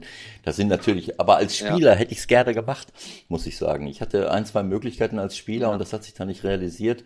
Äh, ich glaube, dass das einfach die, die, die Perspektive erweitert. Aber ich würde gern noch mal äh, einen Satz dazu sagen. Du hast es gerade gesagt, äh, sich mit anderen Dingen beschäftigen. Ich äh, wenn ich jetzt so, ich meine auch als Trainer, wenn ich jetzt die letzten drei Jahre äh, bei mir selber sehe und mir anschaue, mit welchen Themen ich mich jetzt beschäftigt habe und vorher nicht, egal ob es um, äh, um diese Klimakatastrophe geht, ob es um die Art und Weise ist, wie wir wirtschaften, ob, ob es um äh, Verteilungsgerechtigkeit geht, all diese Dinge. Natürlich hat man sich immer damit beschäftigt, aber jetzt, wo ich nicht mehr äh, jeden, jeden, jede, jede Woche und jeden Tag für Tore-Punkte Meisterschaften sorgen muss, hat man eine, eine, andere Zeit auch dafür. Ich will äh, eine Lanze brechen für alle, die in unserem Wirtschaftssystem, egal ob äh, äh, im Sport oder in anderen Bereichen tätig sind, das ist oft leider Gottes so. Du wirst auf deinen Beruf reduziert, du musst unglaublich viel leisten und tun, um äh, zu funktionieren, um deine Familie äh, äh, entsprechend zu versorgen.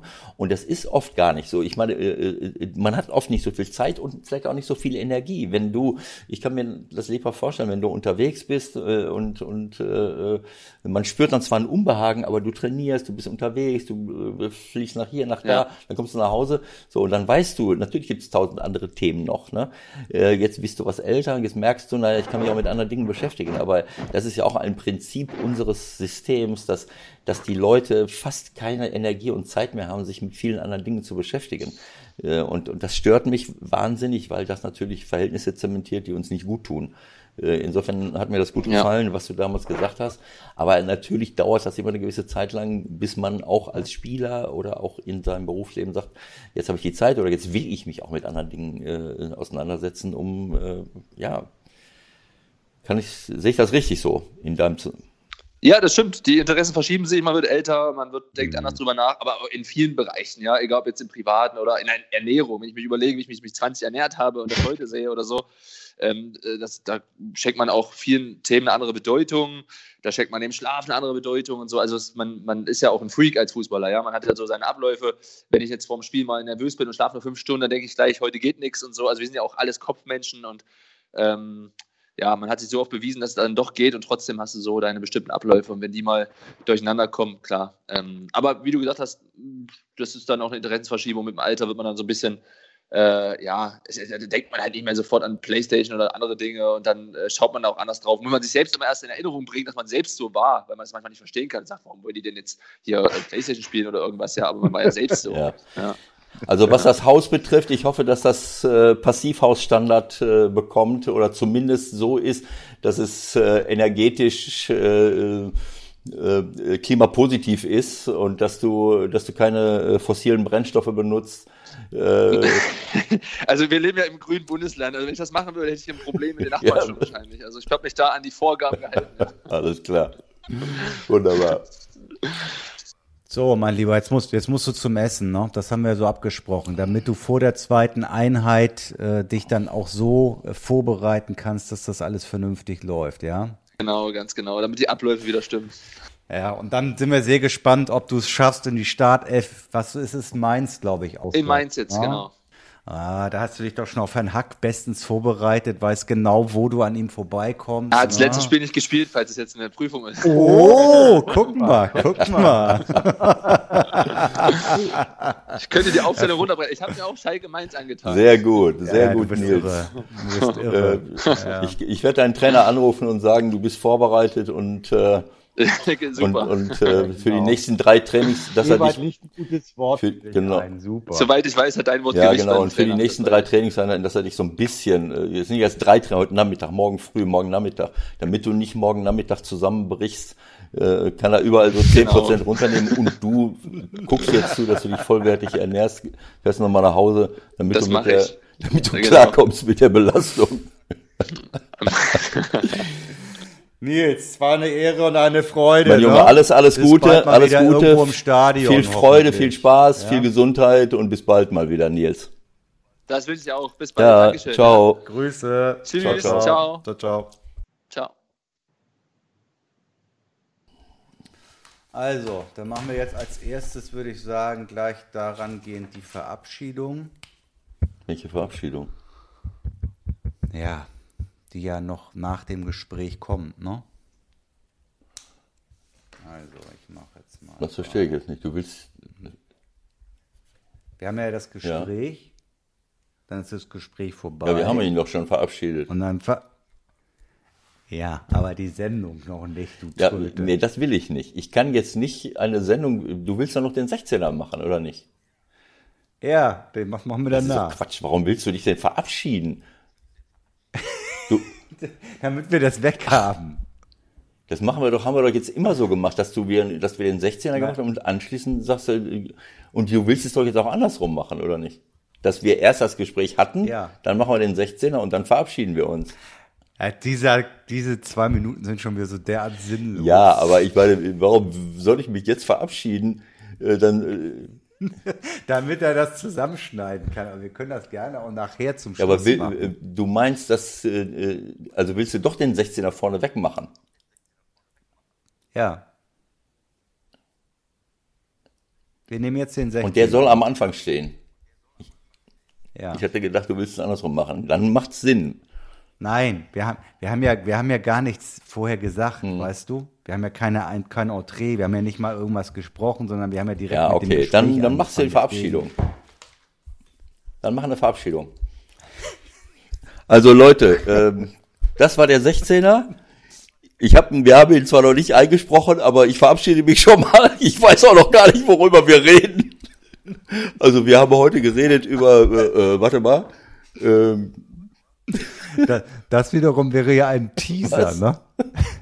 Wir machen jetzt keinen Teaser auf eine Sendung, sondern wir machen nur eine Verabschiedung Also. von der Sendung. ja, aber bei der Verabschiedung sagen wir doch immer, wir haben darüber, ach nee, Teaser, ach nee, stimmt, hast du recht. Ja gut, dann mach mal, sag mal. Also tschüss.